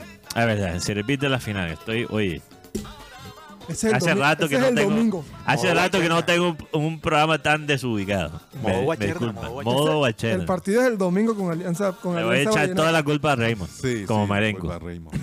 De Raymond, por todas mis, Se mis dañó- embarradas. se dañaron los audífonos, culpa Sí. de Raymond. Bueno, hoy juega Junior contra el DIM. Se comieron la presa, culpa de Raymond. Culpa de- eh, no, eso sí fue culpa. Eso sí fue culpa de Raymond. Lo, lo que pasa es que Raymond sí da pie con algunas cosas, entonces después es fácil echarle la culpa por todo. Para adelante, que yo aguanto golpe. Ah, Bueno, vamos a pedirle a Abel González Chávez que decide este programa. Porque aquí está el versículo bíblico de hoy. Porque la palabra de la cruz locura a los que se pierden, pero a los que se salvan, esto es, a nosotros es poder de Dios. Porque la palabra de la cruz es locura a los que se pierden. Repito, porque la palabra de la cruz, o sea, la de Jesucristo, es locura a los que se pierden. Pero a los que se salvan, esto es a nosotros, yo me metí en la jugada, es poder de Dios. Y yo sí tengo esa fe. Yo creo, Marenco, yo, tú, eh, avísame con tiempo para ayudarte. Yo también te voy a ayudar. Bueno, señoras y señores, se nos acabó el time. Satellite, satellite, satellite, satellite.